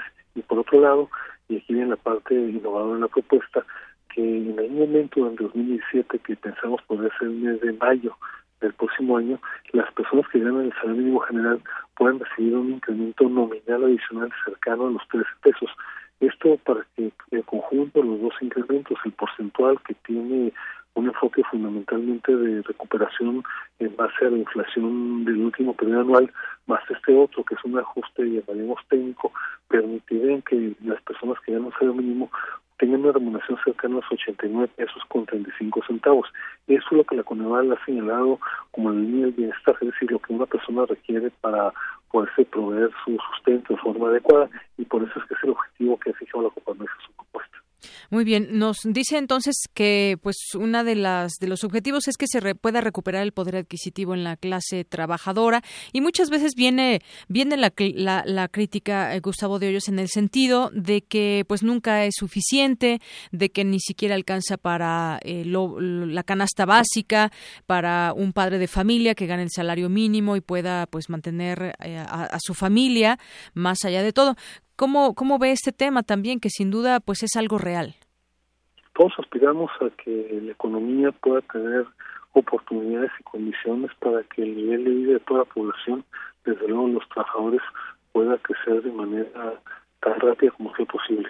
Tenemos, sin embargo, que preservar la estabilidad macroeconómica y por eso, tratando de conciliar estas dos realidades, es que la Coparmex está presentando la propuesta que me he referido, que no parte de una suma que caprichosamente o incluso eh, producto de análisis técnico de nuestros equipos en general, estamos tomando como punto de partida eh, la línea del bienestar que ha determinado el Coneval, que es la información pública, eh, diríamos, aceptada por todo el mundo y a partir de eso estamos construyendo la propuesta. Así es. A partir de eso, justamente están, están construyendo esta, esta propuesta. Incluso, pues bueno, voces aún más, críticas dicen que el salario mínimo viola la Constitución porque no alcanza para la canasta básica y así está en la Constitución, que dice claramente que debe pues alcanzar para, para más de lo que alcanza actualmente. Y bueno, pues sin embargo, también, pues quienes ganan más del salario mínimo se incrementa el salario o ahí no, porque muchas veces también sucede que pues sube el salario mínimo, pero quienes ganan más o están pues dependiendo del trabajo que tengan, ahí no sube. El reto que tenemos como país es muy grande, pero si tuviéramos que enfocarnos en algo, sin lugar a dudas, es en las personas es el salario general. Eh, aquí desde luego hay una gran carencia, hay un carácter económico, social, ético, y por eso es que nos hemos fijado en la Coparmex como propósito central que en un cortísimo plazo, es decir, en el primer semestre del año próximo, no haya una sola persona que tenga una jornada completa en la economía formal que no gane cuando menos lo necesario para proveerse los bienes indispensables para su bienestar. Muy bien. Y bueno, pues de aquí en adelante, eh, por último, le pregunto cómo construir, cómo llegar a ese, pues a ese nivel que todos quisiéramos, como se da, por ejemplo, en otros países. Yo sé que tiene que ver con el comportamiento de la economía y otras y otros factores, pero que pudiera hacer que en México se dé esa mm, pues, situación idónea donde el salario mínimo pues alcanzara para más.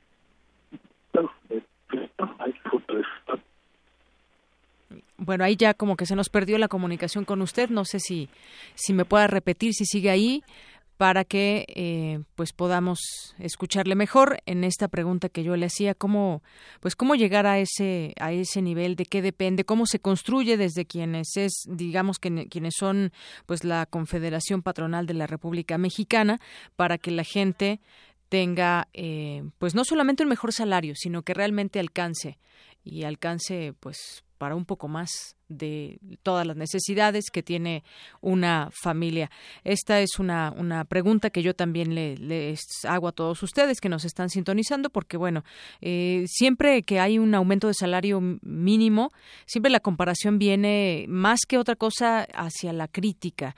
Y bueno, ahora con lo que se mm, aumente, ¿para qué te alcanza más? Para un boleto y medio del metro, para un kilo de tortillas, en fin, son como pues paliativos solamente ¿no? Que, no, traen un beneficio tan amplio como quisiéramos a la población. Y bueno, pues ya no pudimos recuperar esta llamada con Gustavo de Hoyos, presidente de la Confederación Patronal de la República Mexicana, que se comenzó a perder la llamada y ahorita pues ya, ya no podemos comunicarnos con él.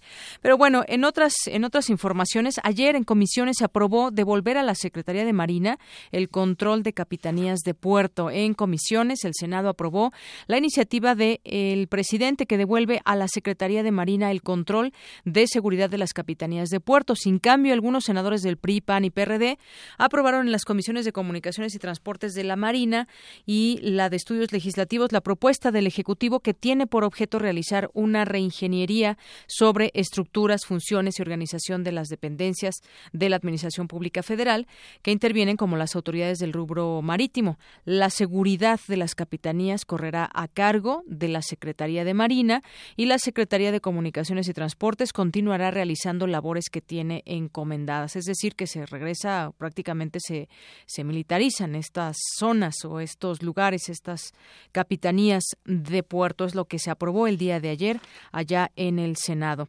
Y bueno, pues eh, Continúan los temas que tienen que ver con los estados que están en el que están bajo la lupa, siendo observados, siendo contabilizadas sus cuentas. En el caso de Durango, que no había sonado sino hasta recientemente y que la Auditoría Superior de la Federación ya señaló varios puntos muy claros en torno a lo que está sucediendo allá y sobre todo ya que entró el nuevo gobierno y que, que encabeza el panista José Rosa Puro, me refiero al caso de Durango, pues está investigando no solamente a quien fue la cabeza en su momento, sino que se investiga todo el gabinete de su antecesor, el priista Jorge Herrera, por presuntas irregularidades en el manejo de recursos estatales y federales. Bueno, regreso al tema en un momento porque ya tenemos en la línea telefónica, recuperamos esta llamada con Gustavo de Hoyos, presidente de la Confederación Patronal de la República Mexicana, y que le estaba, yo le hice la última pregunta, ya no alcanzamos a escuchar su respuesta en torno a cómo llegar de pronto a, que el salario mínimo alcance como alcanza en otros países y que podamos y que esto depende de muchos factores del comportamiento de la economía y muchas otras cosas y en eso estábamos en su respuesta. Adelante, buenas tardes. Eh, en efecto, como bien lo señalas, son muchos factores los que al final del camino pueden permitir que haya ingresos mejor remunerados eh, en el mercado laboral. Aquí no hay recetas mágicas, le tenemos que apostar a la competitividad del país, a la creación de valor en todo lo que producimos y solamente de esta manera podemos ver en el mediano plazo que los niveles salariales tengan realmente un crecimiento como el que todos esperamos. Eh, sin embargo, en el corto plazo hay que ir recuperando algo de lo que hemos perdido en los años previos y por eso es que la propuesta de la Coparmex se inscribe en esta lógica. Eh, hay que avanzar en la productividad, hay que cuidar desde luego la inflación y hay que empezar a pagar esta deuda social que tenemos, sobre todo con las personas que están en la economía formal, han tenido niveles más bajos de ingresos. Necesitamos, por decirlo en pocas palabras, que no haya una sola persona que esté con jornada completa en la economía formal y que no le alcance para proveerse lo indispensable para su bienestar. Así es, si no, si no, ¿qué es lo que sucede? Pues se van a la economía informal, desafortunadamente, donde quizás no están, no están eh, de una manera completamente dentro de los parámetros que, que da la ley a la economía formal, pero muchas veces no les queda de otra y en ese sentido, pues no beneficia a nadie que crezca la economía informal como país, pero a la gente misma sí, y por eso han volteado también a este, a este tema.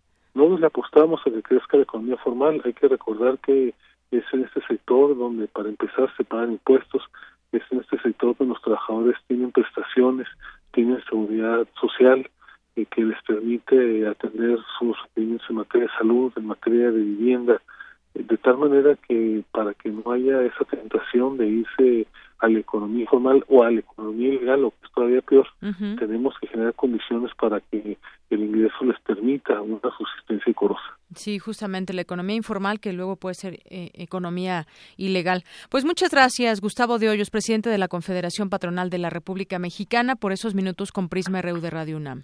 Con muchísimo gusto, un saludo y estamos siempre a la orden. Gracias, hasta luego.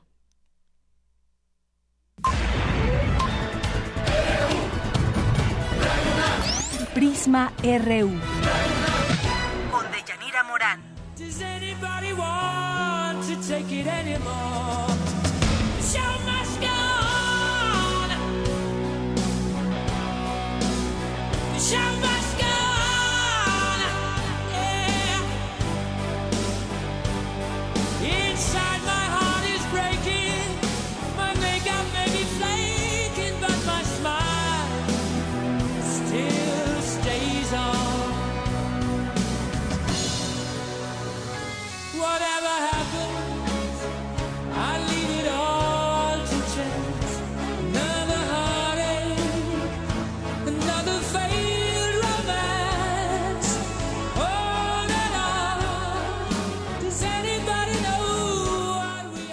Bueno, eso que estamos escuchando es The Show Must Go On y hace 25 años murió Freddie Mercury, quien fue el líder de esta de este grupo Queen y que lo recordamos con mucho gusto y con mucho con mucho cariño porque su voz y todo lo que hizo este grupo pues nos dejó una gran herencia musical.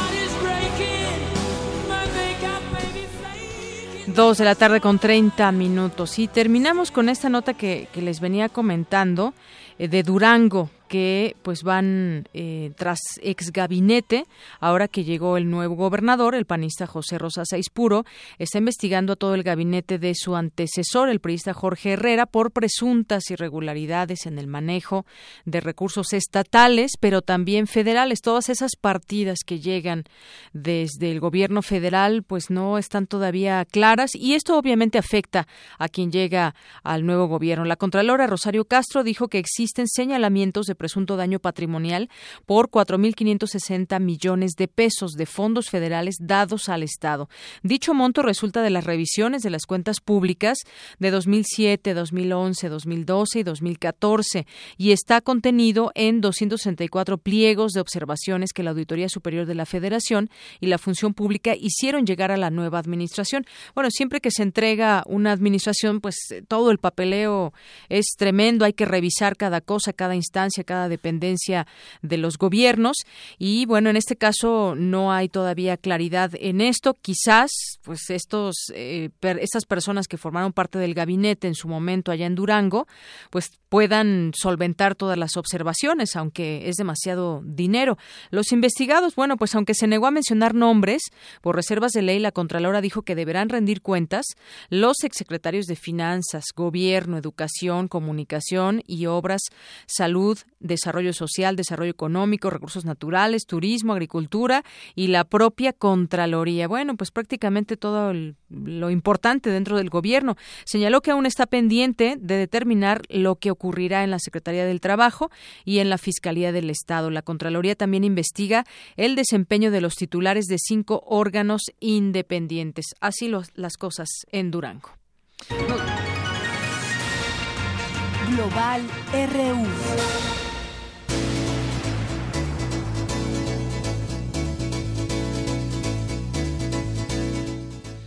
Dos con treinta y dos minutos y bueno, pues en Colombia ya firman nuevo acuerdo de paz con menos entusiasmo, dicen algunas notas, y más pragmatismo. El gobierno de Colombia y la guerrilla de las Fuerzas Armadas Revolucionarias firmaron hoy en Bogotá su segundo acuerdo de paz. El presidente de Colombia, Juan Manuel Santos, y el jefe máximo de las FARC, Rodrigo Londoño, alias Timochenko, fueron los firmantes del nuevo texto que complementa el original del pasado 26 de septiembre en Cartagena de Indias.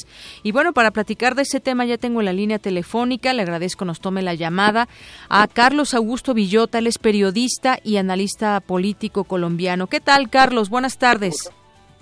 Yanira, muy buenas tardes para ti y el auditorio. Y pues bueno, hace pocos minutos en el Teatro Colón de la ciudad de Bogotá, el presidente Juan Manuel Santos y la guerrilla de la espalda en pleno en cabeza de alias eh, Timochenko y el secretario de este grupo al margen de la ley, han firmado este nuevo acuerdo con la presencia, esta vez no de tanta ciudadanía ni en un evento eh, cargado, digamos, de mucho trabajo alrededor del mismo, sino con la presencia de senadores, representantes y el alto gobierno de Yanira.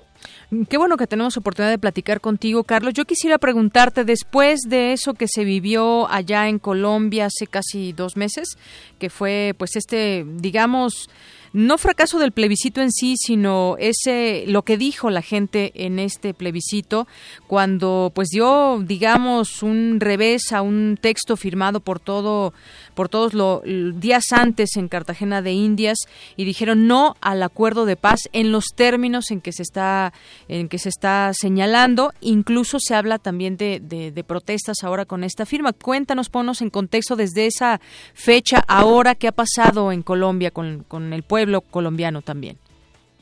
Pues gracias por esa pregunta. Yo eh, particularmente, y esto desde el punto de vista de análisis de comunicación política, eh, lo que ha sucedido es que el movimiento universitario en ciudades como Bogotá, Cali, Cartagena, Pasto, Popayán, incluso la misma Medellín, donde los universitarios tomaron la, o se colocaron mejor la camiseta alrededor del proceso de paz, pues no solamente sirvió como un referente a nivel internacional y para que los medios eh, de comunicación registraran este hecho noticioso, sino que también llamó la atención del gobierno del presidente Santos y de la misma guerrilla de las FARC para que no se pararan de la mesa en, La Habana, en Cuba, al punto que el mismo jefe de Estado visitó una especie de campamento en el corazón de Bogotá, en la plaza de Bolívar, dialogó con estos universitarios y a partir de ahí se derivó una serie de situaciones que permitieron que el equipo negociador del gobierno colombiano se sentara de nuevo con las FARC en la capital cubana. ¿Qué viene ahora de, Yanira? Pues el tema es clave, es el Congreso tendrá que refrendar este acuerdo, ya no será a través de un plebiscito. Eso significa que al interior del legislativo colombiano tendrá que existir un gran acuerdo nacional de, las, eh, de los partidos de la Mesa de Unidad Nacional. El único que se opone a este alcance de esta iniciativa, de este nuevo acuerdo, es el, Centro Democrático, encabezado por el expresidente y hoy senador Álvaro Uribe Vélez, eh, quien argumenta que no sería oportuno y no bien visto para esta generación y para la comunidad internacional que hombres y mujeres que han cometido delitos de lesa humanidad eh, pues lleguen al Congreso en calidad de congresistas o con un estatus eh, político que no lo merecen en Deyanira.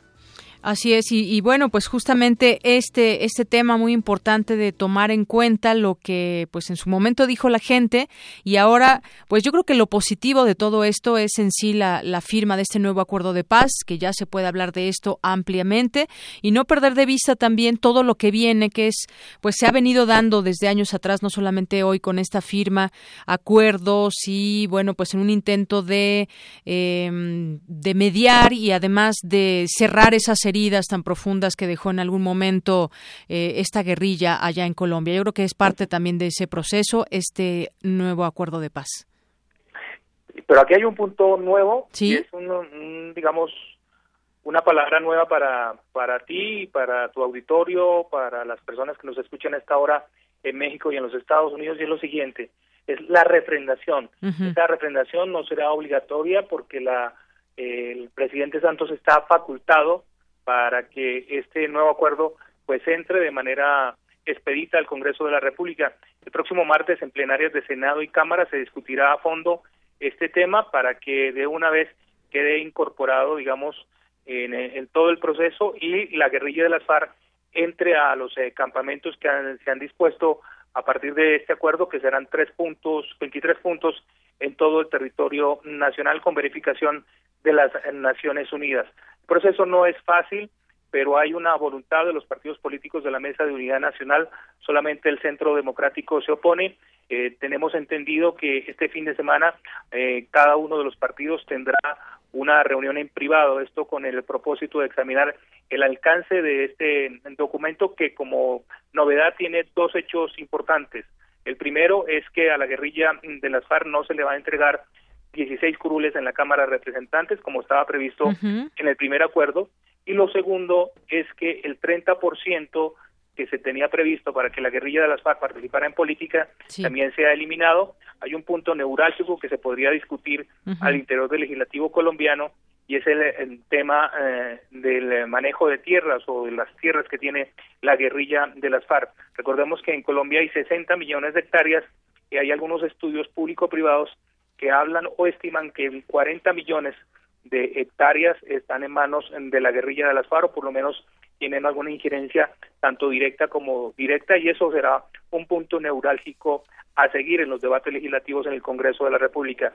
Finalmente te puedo decir que esta situación también cambia la agenda legislativa del Congreso. El Congreso tendría que cerrar en sesiones ordinarias el próximo 18 de diciembre, lo hará hasta el 22 o 23 de diciembre, incluso se está hablando aquí en la ciudad de Bogotá el 30 de diciembre y volvería al Congreso a examinar este paquete del proceso de paz o del acuerdo final el próximo 16 de enero del año 2017. Muy bien, entonces no se darán curules como se tenía comprendido. Y bueno, este texto también detalla las condiciones de la restricción de la libertad para los responsables de los crímenes de un conflicto de más de medio siglo, demandas como penas de cárcel para quienes cometieron delitos graves y limitación de la participación política, como nos acabas de decir. Bueno, pues ya estaremos eh, viendo y en todo caso platicando contigo también, Carlos Augusto Villota. ¿Cómo va la salud del presidente, por cierto?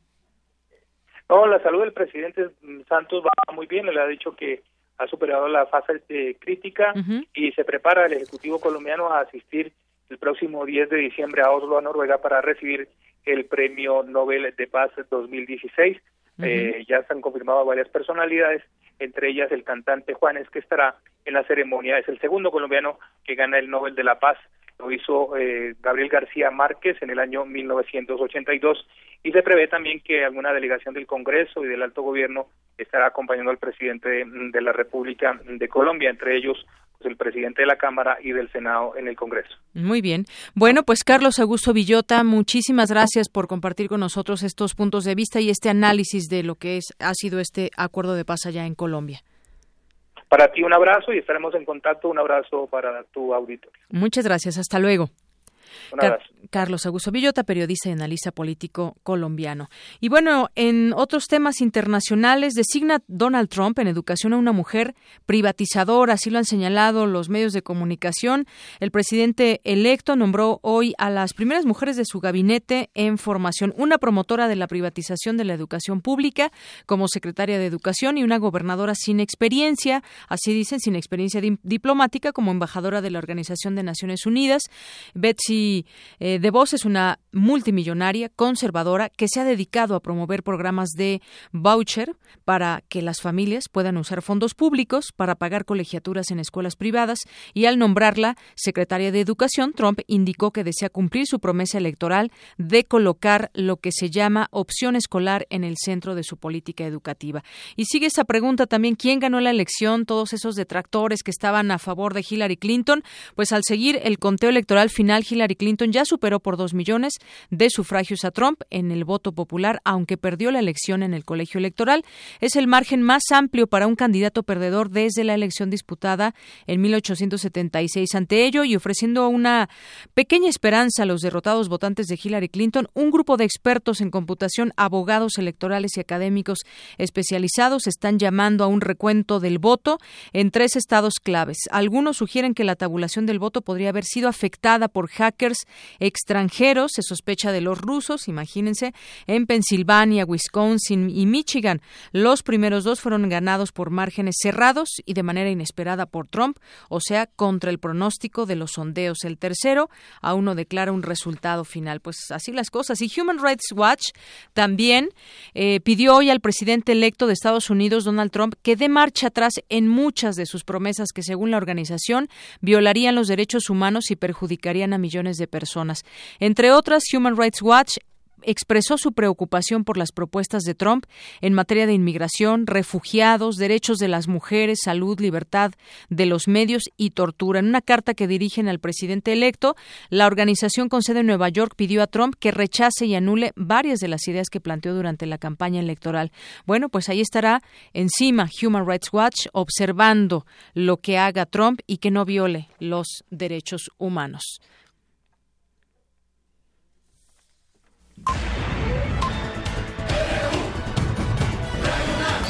Prisma RU.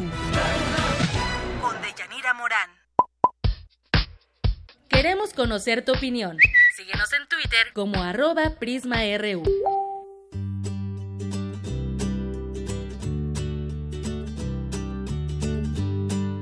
Bueno, y me da mucho gusto saludar, eh, porque el lunes no nos escuchamos, fue día festivo, pero hoy sí estamos con Hugo Huitrón, director de Gaceta UNAM. Hugo, ¿qué tal? ¿Cómo estás? Buenas tardes. Hola, de- Deyanira, buenas tardes. Pues cuéntanos hoy qué tiene la Gaceta UNAM.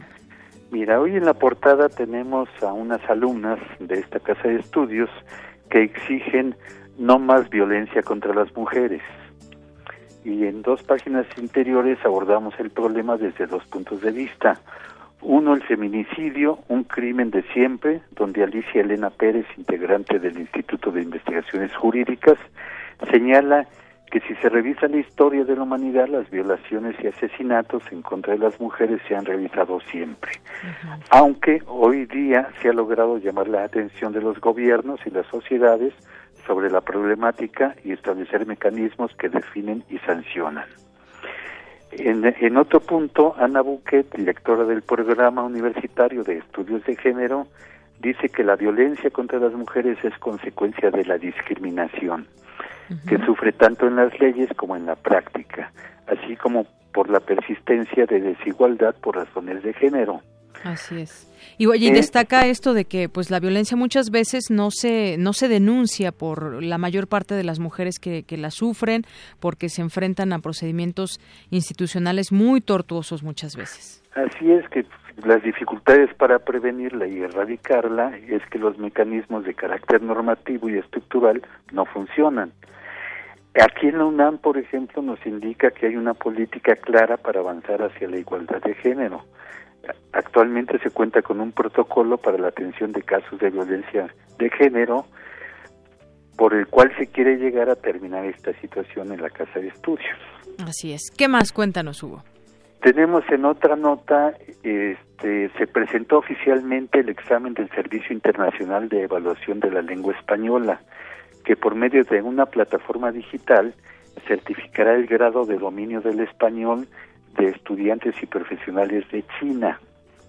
Este servicio fue diseñado y creado de manera conjunta por la UNAM, el Instituto Cervantes, las universidades de Salamanca, España y la, de Buenos Aires, Argentina.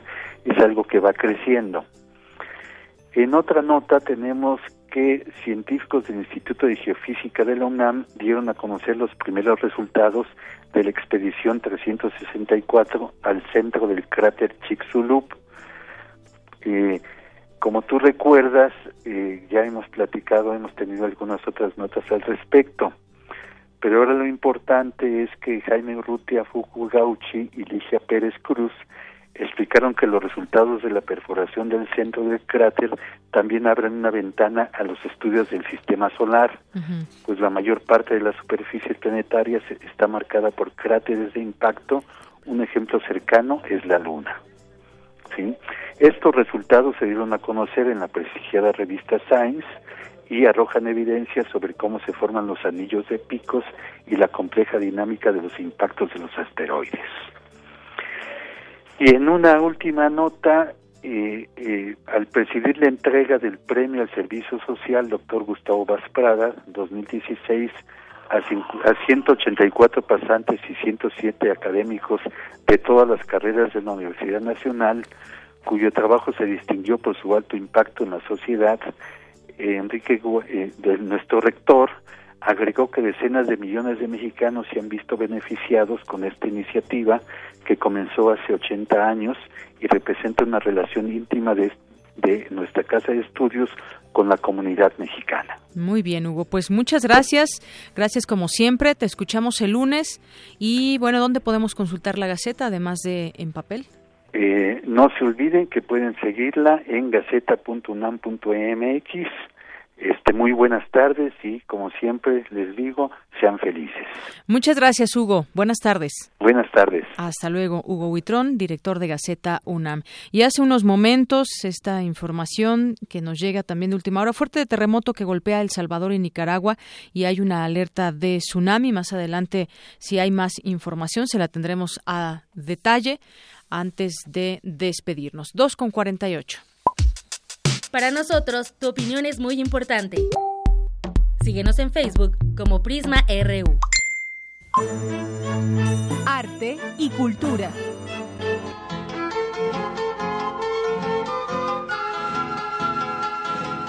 Un día como hoy, pero de 2007, el escritor mexicano Fernando del Paso fue distinguido con el Premio Latinoamericano y del Caribe Juan Rulfo, que otorga la Feria Internacional del Libro de Guadalajara.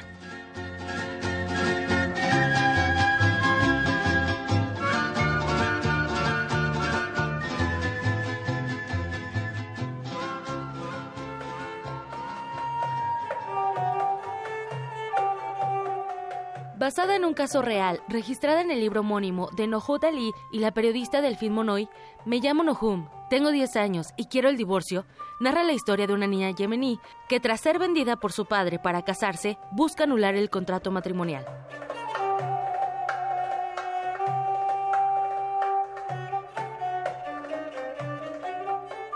Con esta historia dio inicio el primer ciclo de cine debate, La diversidad del Medio Oriente, organizado por el Seminario Universitario de Culturas del Medio Oriente y la Filmoteca de la UNAM. La presentación estuvo a cargo del doctor Carlos Martínez Azad, quien se refirió a la situación en Yemen. Amigos de Prisma Reu, hacemos una invitación al público en general para que asista a las proyecciones que, que, ha programado el Seminario de Culturas de Medio Oriente de la, de la universidad para que vean el ciclo de cine que se está llevando a cabo en la sala primero Julio Bracho y posteriormente José Revueltas, eh, con filmes muy originales de diferentes países del, del Medio Oriente, donde podemos ver eh, las diferencias culturales, las diversidades étnico-religiosas que, que, se pueden encontrar ahí y desde luego problemas que están eh, vinculados necesariamente a esas formas de, de llevar la vida cotidiana. Rodado clandestinamente, con una narrativa audiovisual apoyada en flashback, el filme se posiciona como una denuncia contra la violencia, el impacto social, la violación de los derechos humanos, las políticas económicas y la situación en Medio Oriente. Eh, Yemen es uno de los siete países con pena de muerte para quienes sostienen relaciones sexuales consentidas entre personas del mismo sexo. La película muestra sin prejuicio del caso de Nohung, una niña de 10 años debe casarse. El asunto resultó tan controvertido que hasta donde yo he revisado, la película no se ha exhibido en Francia. París, una ciudad tan liberal, no ha permitido la exhibición de esta película. Y claro, es un ejemplo de lo que hacemos muchos de nosotros, cerrar los ojos al ver los problemas tan serios que está enfrentando nuestro mundo. Ese rechazo, desde luego, que, que los franceses no quieran exhibirla, no es injustificado porque el filme alude al abuso sexual infantil, aunque en Yemen es la tradición y las creencias las que se imponen. La Tierra Prometida, Ajami, El Papalote y Promesas también forman parte de este ciclo de cine debate que se llevará a cabo hasta el 27 de noviembre. Pues impactante una de estas de esas historias, ¿no? Que se comentaban. En Así es. Que niñas que se llegan a casar, desafortunadamente, así en algunos países se dan las cosas en la actualidad. Y como parte, bueno, ya lo mencionaba el doctor, ¿no? Lo ven normal, lo ven parte de una tradición. Nosotros como una cultura occidental no lo vemos así, ¿no? Y bueno, lo, lo, que les mencionaba en la nota, La Tierra Prometida se proyecta el día de hoy en la sala José Revueltas a las 18 horas. Esta es una película que muestra el tráfico de blancas en Israel. Todos los temas son precisamente orientados hacia eh, esta parte, ¿no? El, oriente. El 25 de noviembre eh, se va a proyectar en la sala José Revueltas. También todos son a las 6 de la tarde. Ajami se teje a través de cuatro microhistorias que brindan una panorámica contemporánea de la vida cotidiana de uno de los barrios árabes más antiguos de Jaffa en la costa central de Israel.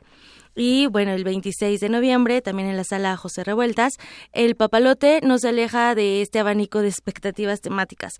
La historia se desarrolla en un contexto muy particular en Líbano. Y para finalizar, el 27 de noviembre, en la sala José Revueltas se va a proyectar Promesas, en donde dos estadounidenses y un mexicano se propusieron relatar desde una mirada infantil el conflicto árabe-israel. Entonces, eh, estaría interesante acudir. Yo fui ayer, la verdad es que te sirve mucho, ¿no? Después de la proyección de la película, este debate en donde todos expresan qué es lo que te deja y a dónde te lleva la reflexión de estas películas. Así es, y cuándo van a cambiar las cosas, ¿no? Sería una una pregunta. Así es, sobre todo eso, hay activistas, ¿no? Que participan en, en todas estas películas, participan muchísimas personas y sobre todo no tienen a veces los recursos, recursos eh, del gobierno, recursos de actores mismos, ¿no? Entonces, está muy interesante. Para finalizar, en otra información, el poeta nicaragüense Ernesto Cardenal y el poeta mexicano Eduardo Lizalde se reunirán hoy en el encuentro poético para conmemorar los 50 años de Siglo XXI Editores. El acto está programado a las 18 horas y tendrá como sede la sala Miguel Covarrubias del Centro Cultural Universitario. Eh, la trayectoria de Ernesto Cardenal, bueno, ha sido reconocida con diferentes premios, entre ellos el premio de los editores alemanes y el premio Reina Sofía de Poesía. Y Eduardo Lizalde, quien ganó el premio Carlos Fuentes ante hace poco lo ganó, también lo hemos comentado, el cual eh, lo entregarán, se lo entregarán en la Feria Internacional del Libro de Guadalajara. Muy bien. Deyanira, me despido por hoy y les deseo una excelente tarde. Gracias. Oye, me decían por aquí hace rato con lo que escucharon la exposición de Punk que, que, que todavía vive este, este movimiento y demás. Yo creo que se perpetúa con la música, porque además de que, bueno, no sé, a lo mejor estoy cometiendo un, hay un comentario fuera de, pero me parece que no hay tantos exponentes, tantos grupos exponentes de esta música. Creo que nos identificamos muchos que nacieron con ese movimiento y algunos que hay incluso mexicanos que no, no han tenido a lo mejor tanto éxito, pero sí, yo creo que es un movimiento que, que sigue de alguna manera porque es como un poco de protesta, pero también pues no estar de acuerdo con lo convencional y no estar de acuerdo con muchas reglas sobre todo. Y si nos damos una vuelta por el Tianguis Cultural del Chopo, por ejemplo,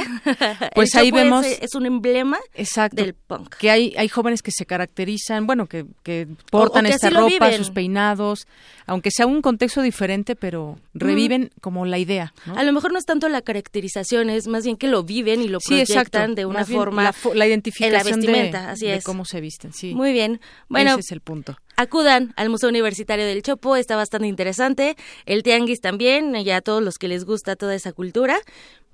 dense una vuelta por ahí. Sí, habrá que darse una vuelta ahí en el Centro Cultural. Ya anda por aquí Eric Morales. Nos escuchamos mañana. Hasta mañana. Hasta luego. Zarpazo RU.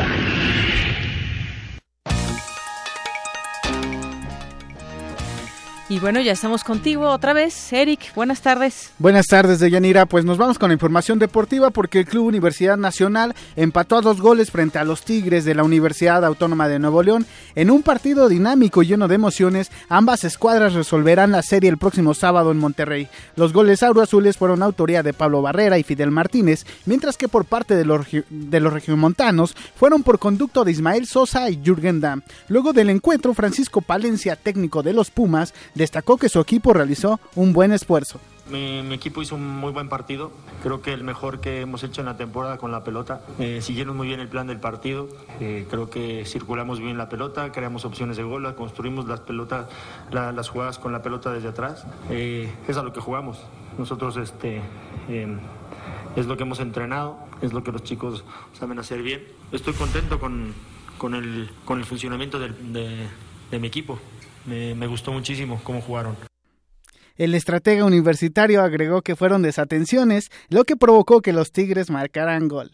Creo que algunos balones que perdimos a la salida, pero por distracción y por no decidir rápido, nos acabaron en contragolpes y esas fueron las oportunidades que tuvo, que estuvo Tigres. Y creo que el, el marcador eh, puede beneficiar un poco más a Tigres, pero creo que con el fútbol que estamos haciendo nosotros podemos, tenemos mucha oportunidad de ir allá a, Monterrey. A, en tanto, Ricardo Ferretti, técnico de los Tigres, aseguró que buscarán la victoria en Nuevo León.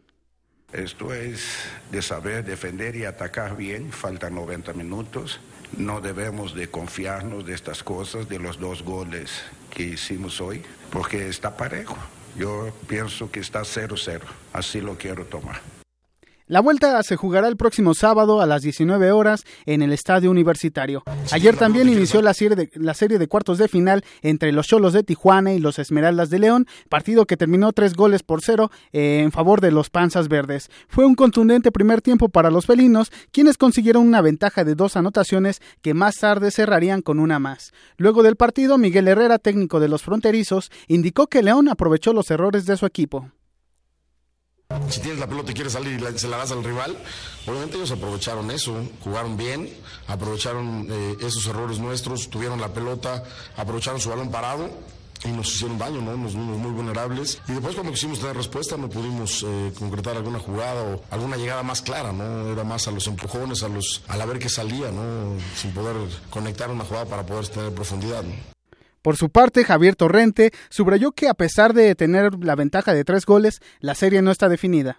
Pudimos marcar el ritmo del juego, imponer la localía, eh, firme defensivamente, activo para captar los rebotes y desequilibrantes en el último tercio. Pudimos marcar tres goles y quizá podríamos haber marcado alguno más. Enfrentamos al puntero en su casa, tenemos que hacer una, una preparación especial del partido. Ahí están las palabras del técnico de León. Y esta noche América jugará eh, contra Chivas en el Estadio Azteca, en duelo que comenzará a las 21 horas con 30 minutos. Además, el actual campeón Pachuca visitará los Rayos del Necaxa en el Estadio Victoria. Este juego iniciará a las 19 horas con 30 minutos. De Yanira, la información deportiva, nos escuchamos el día de mañana. Claro que sí, Eric. Mañana nos cuentas más de los deportes. Buenas tardes.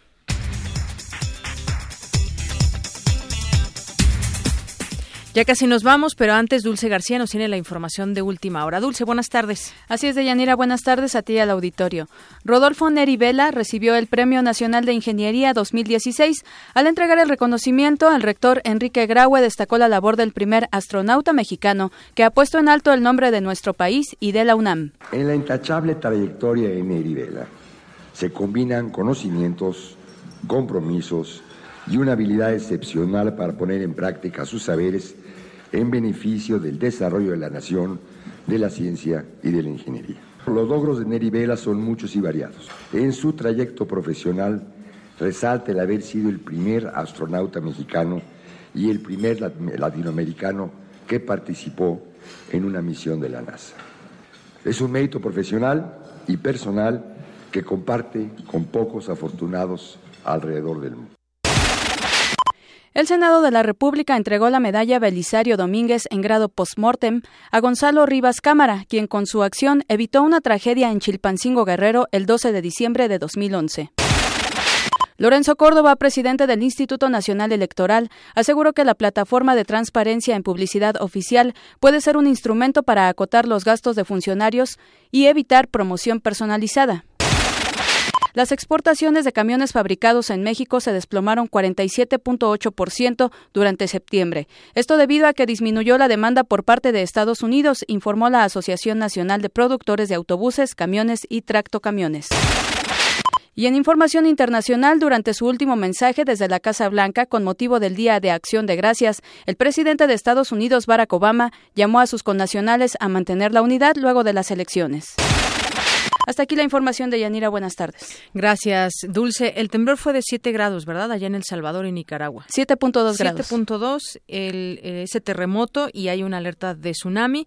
Y bueno, pues en nuestros cortes informativos estaremos muy pendientes de ello. Y gracias, gracias a todos ustedes que nos sintonizan. Yo soy de Yanira Morán, a nombre de todo este equipo. Que tenga buena tarde y buen provecho.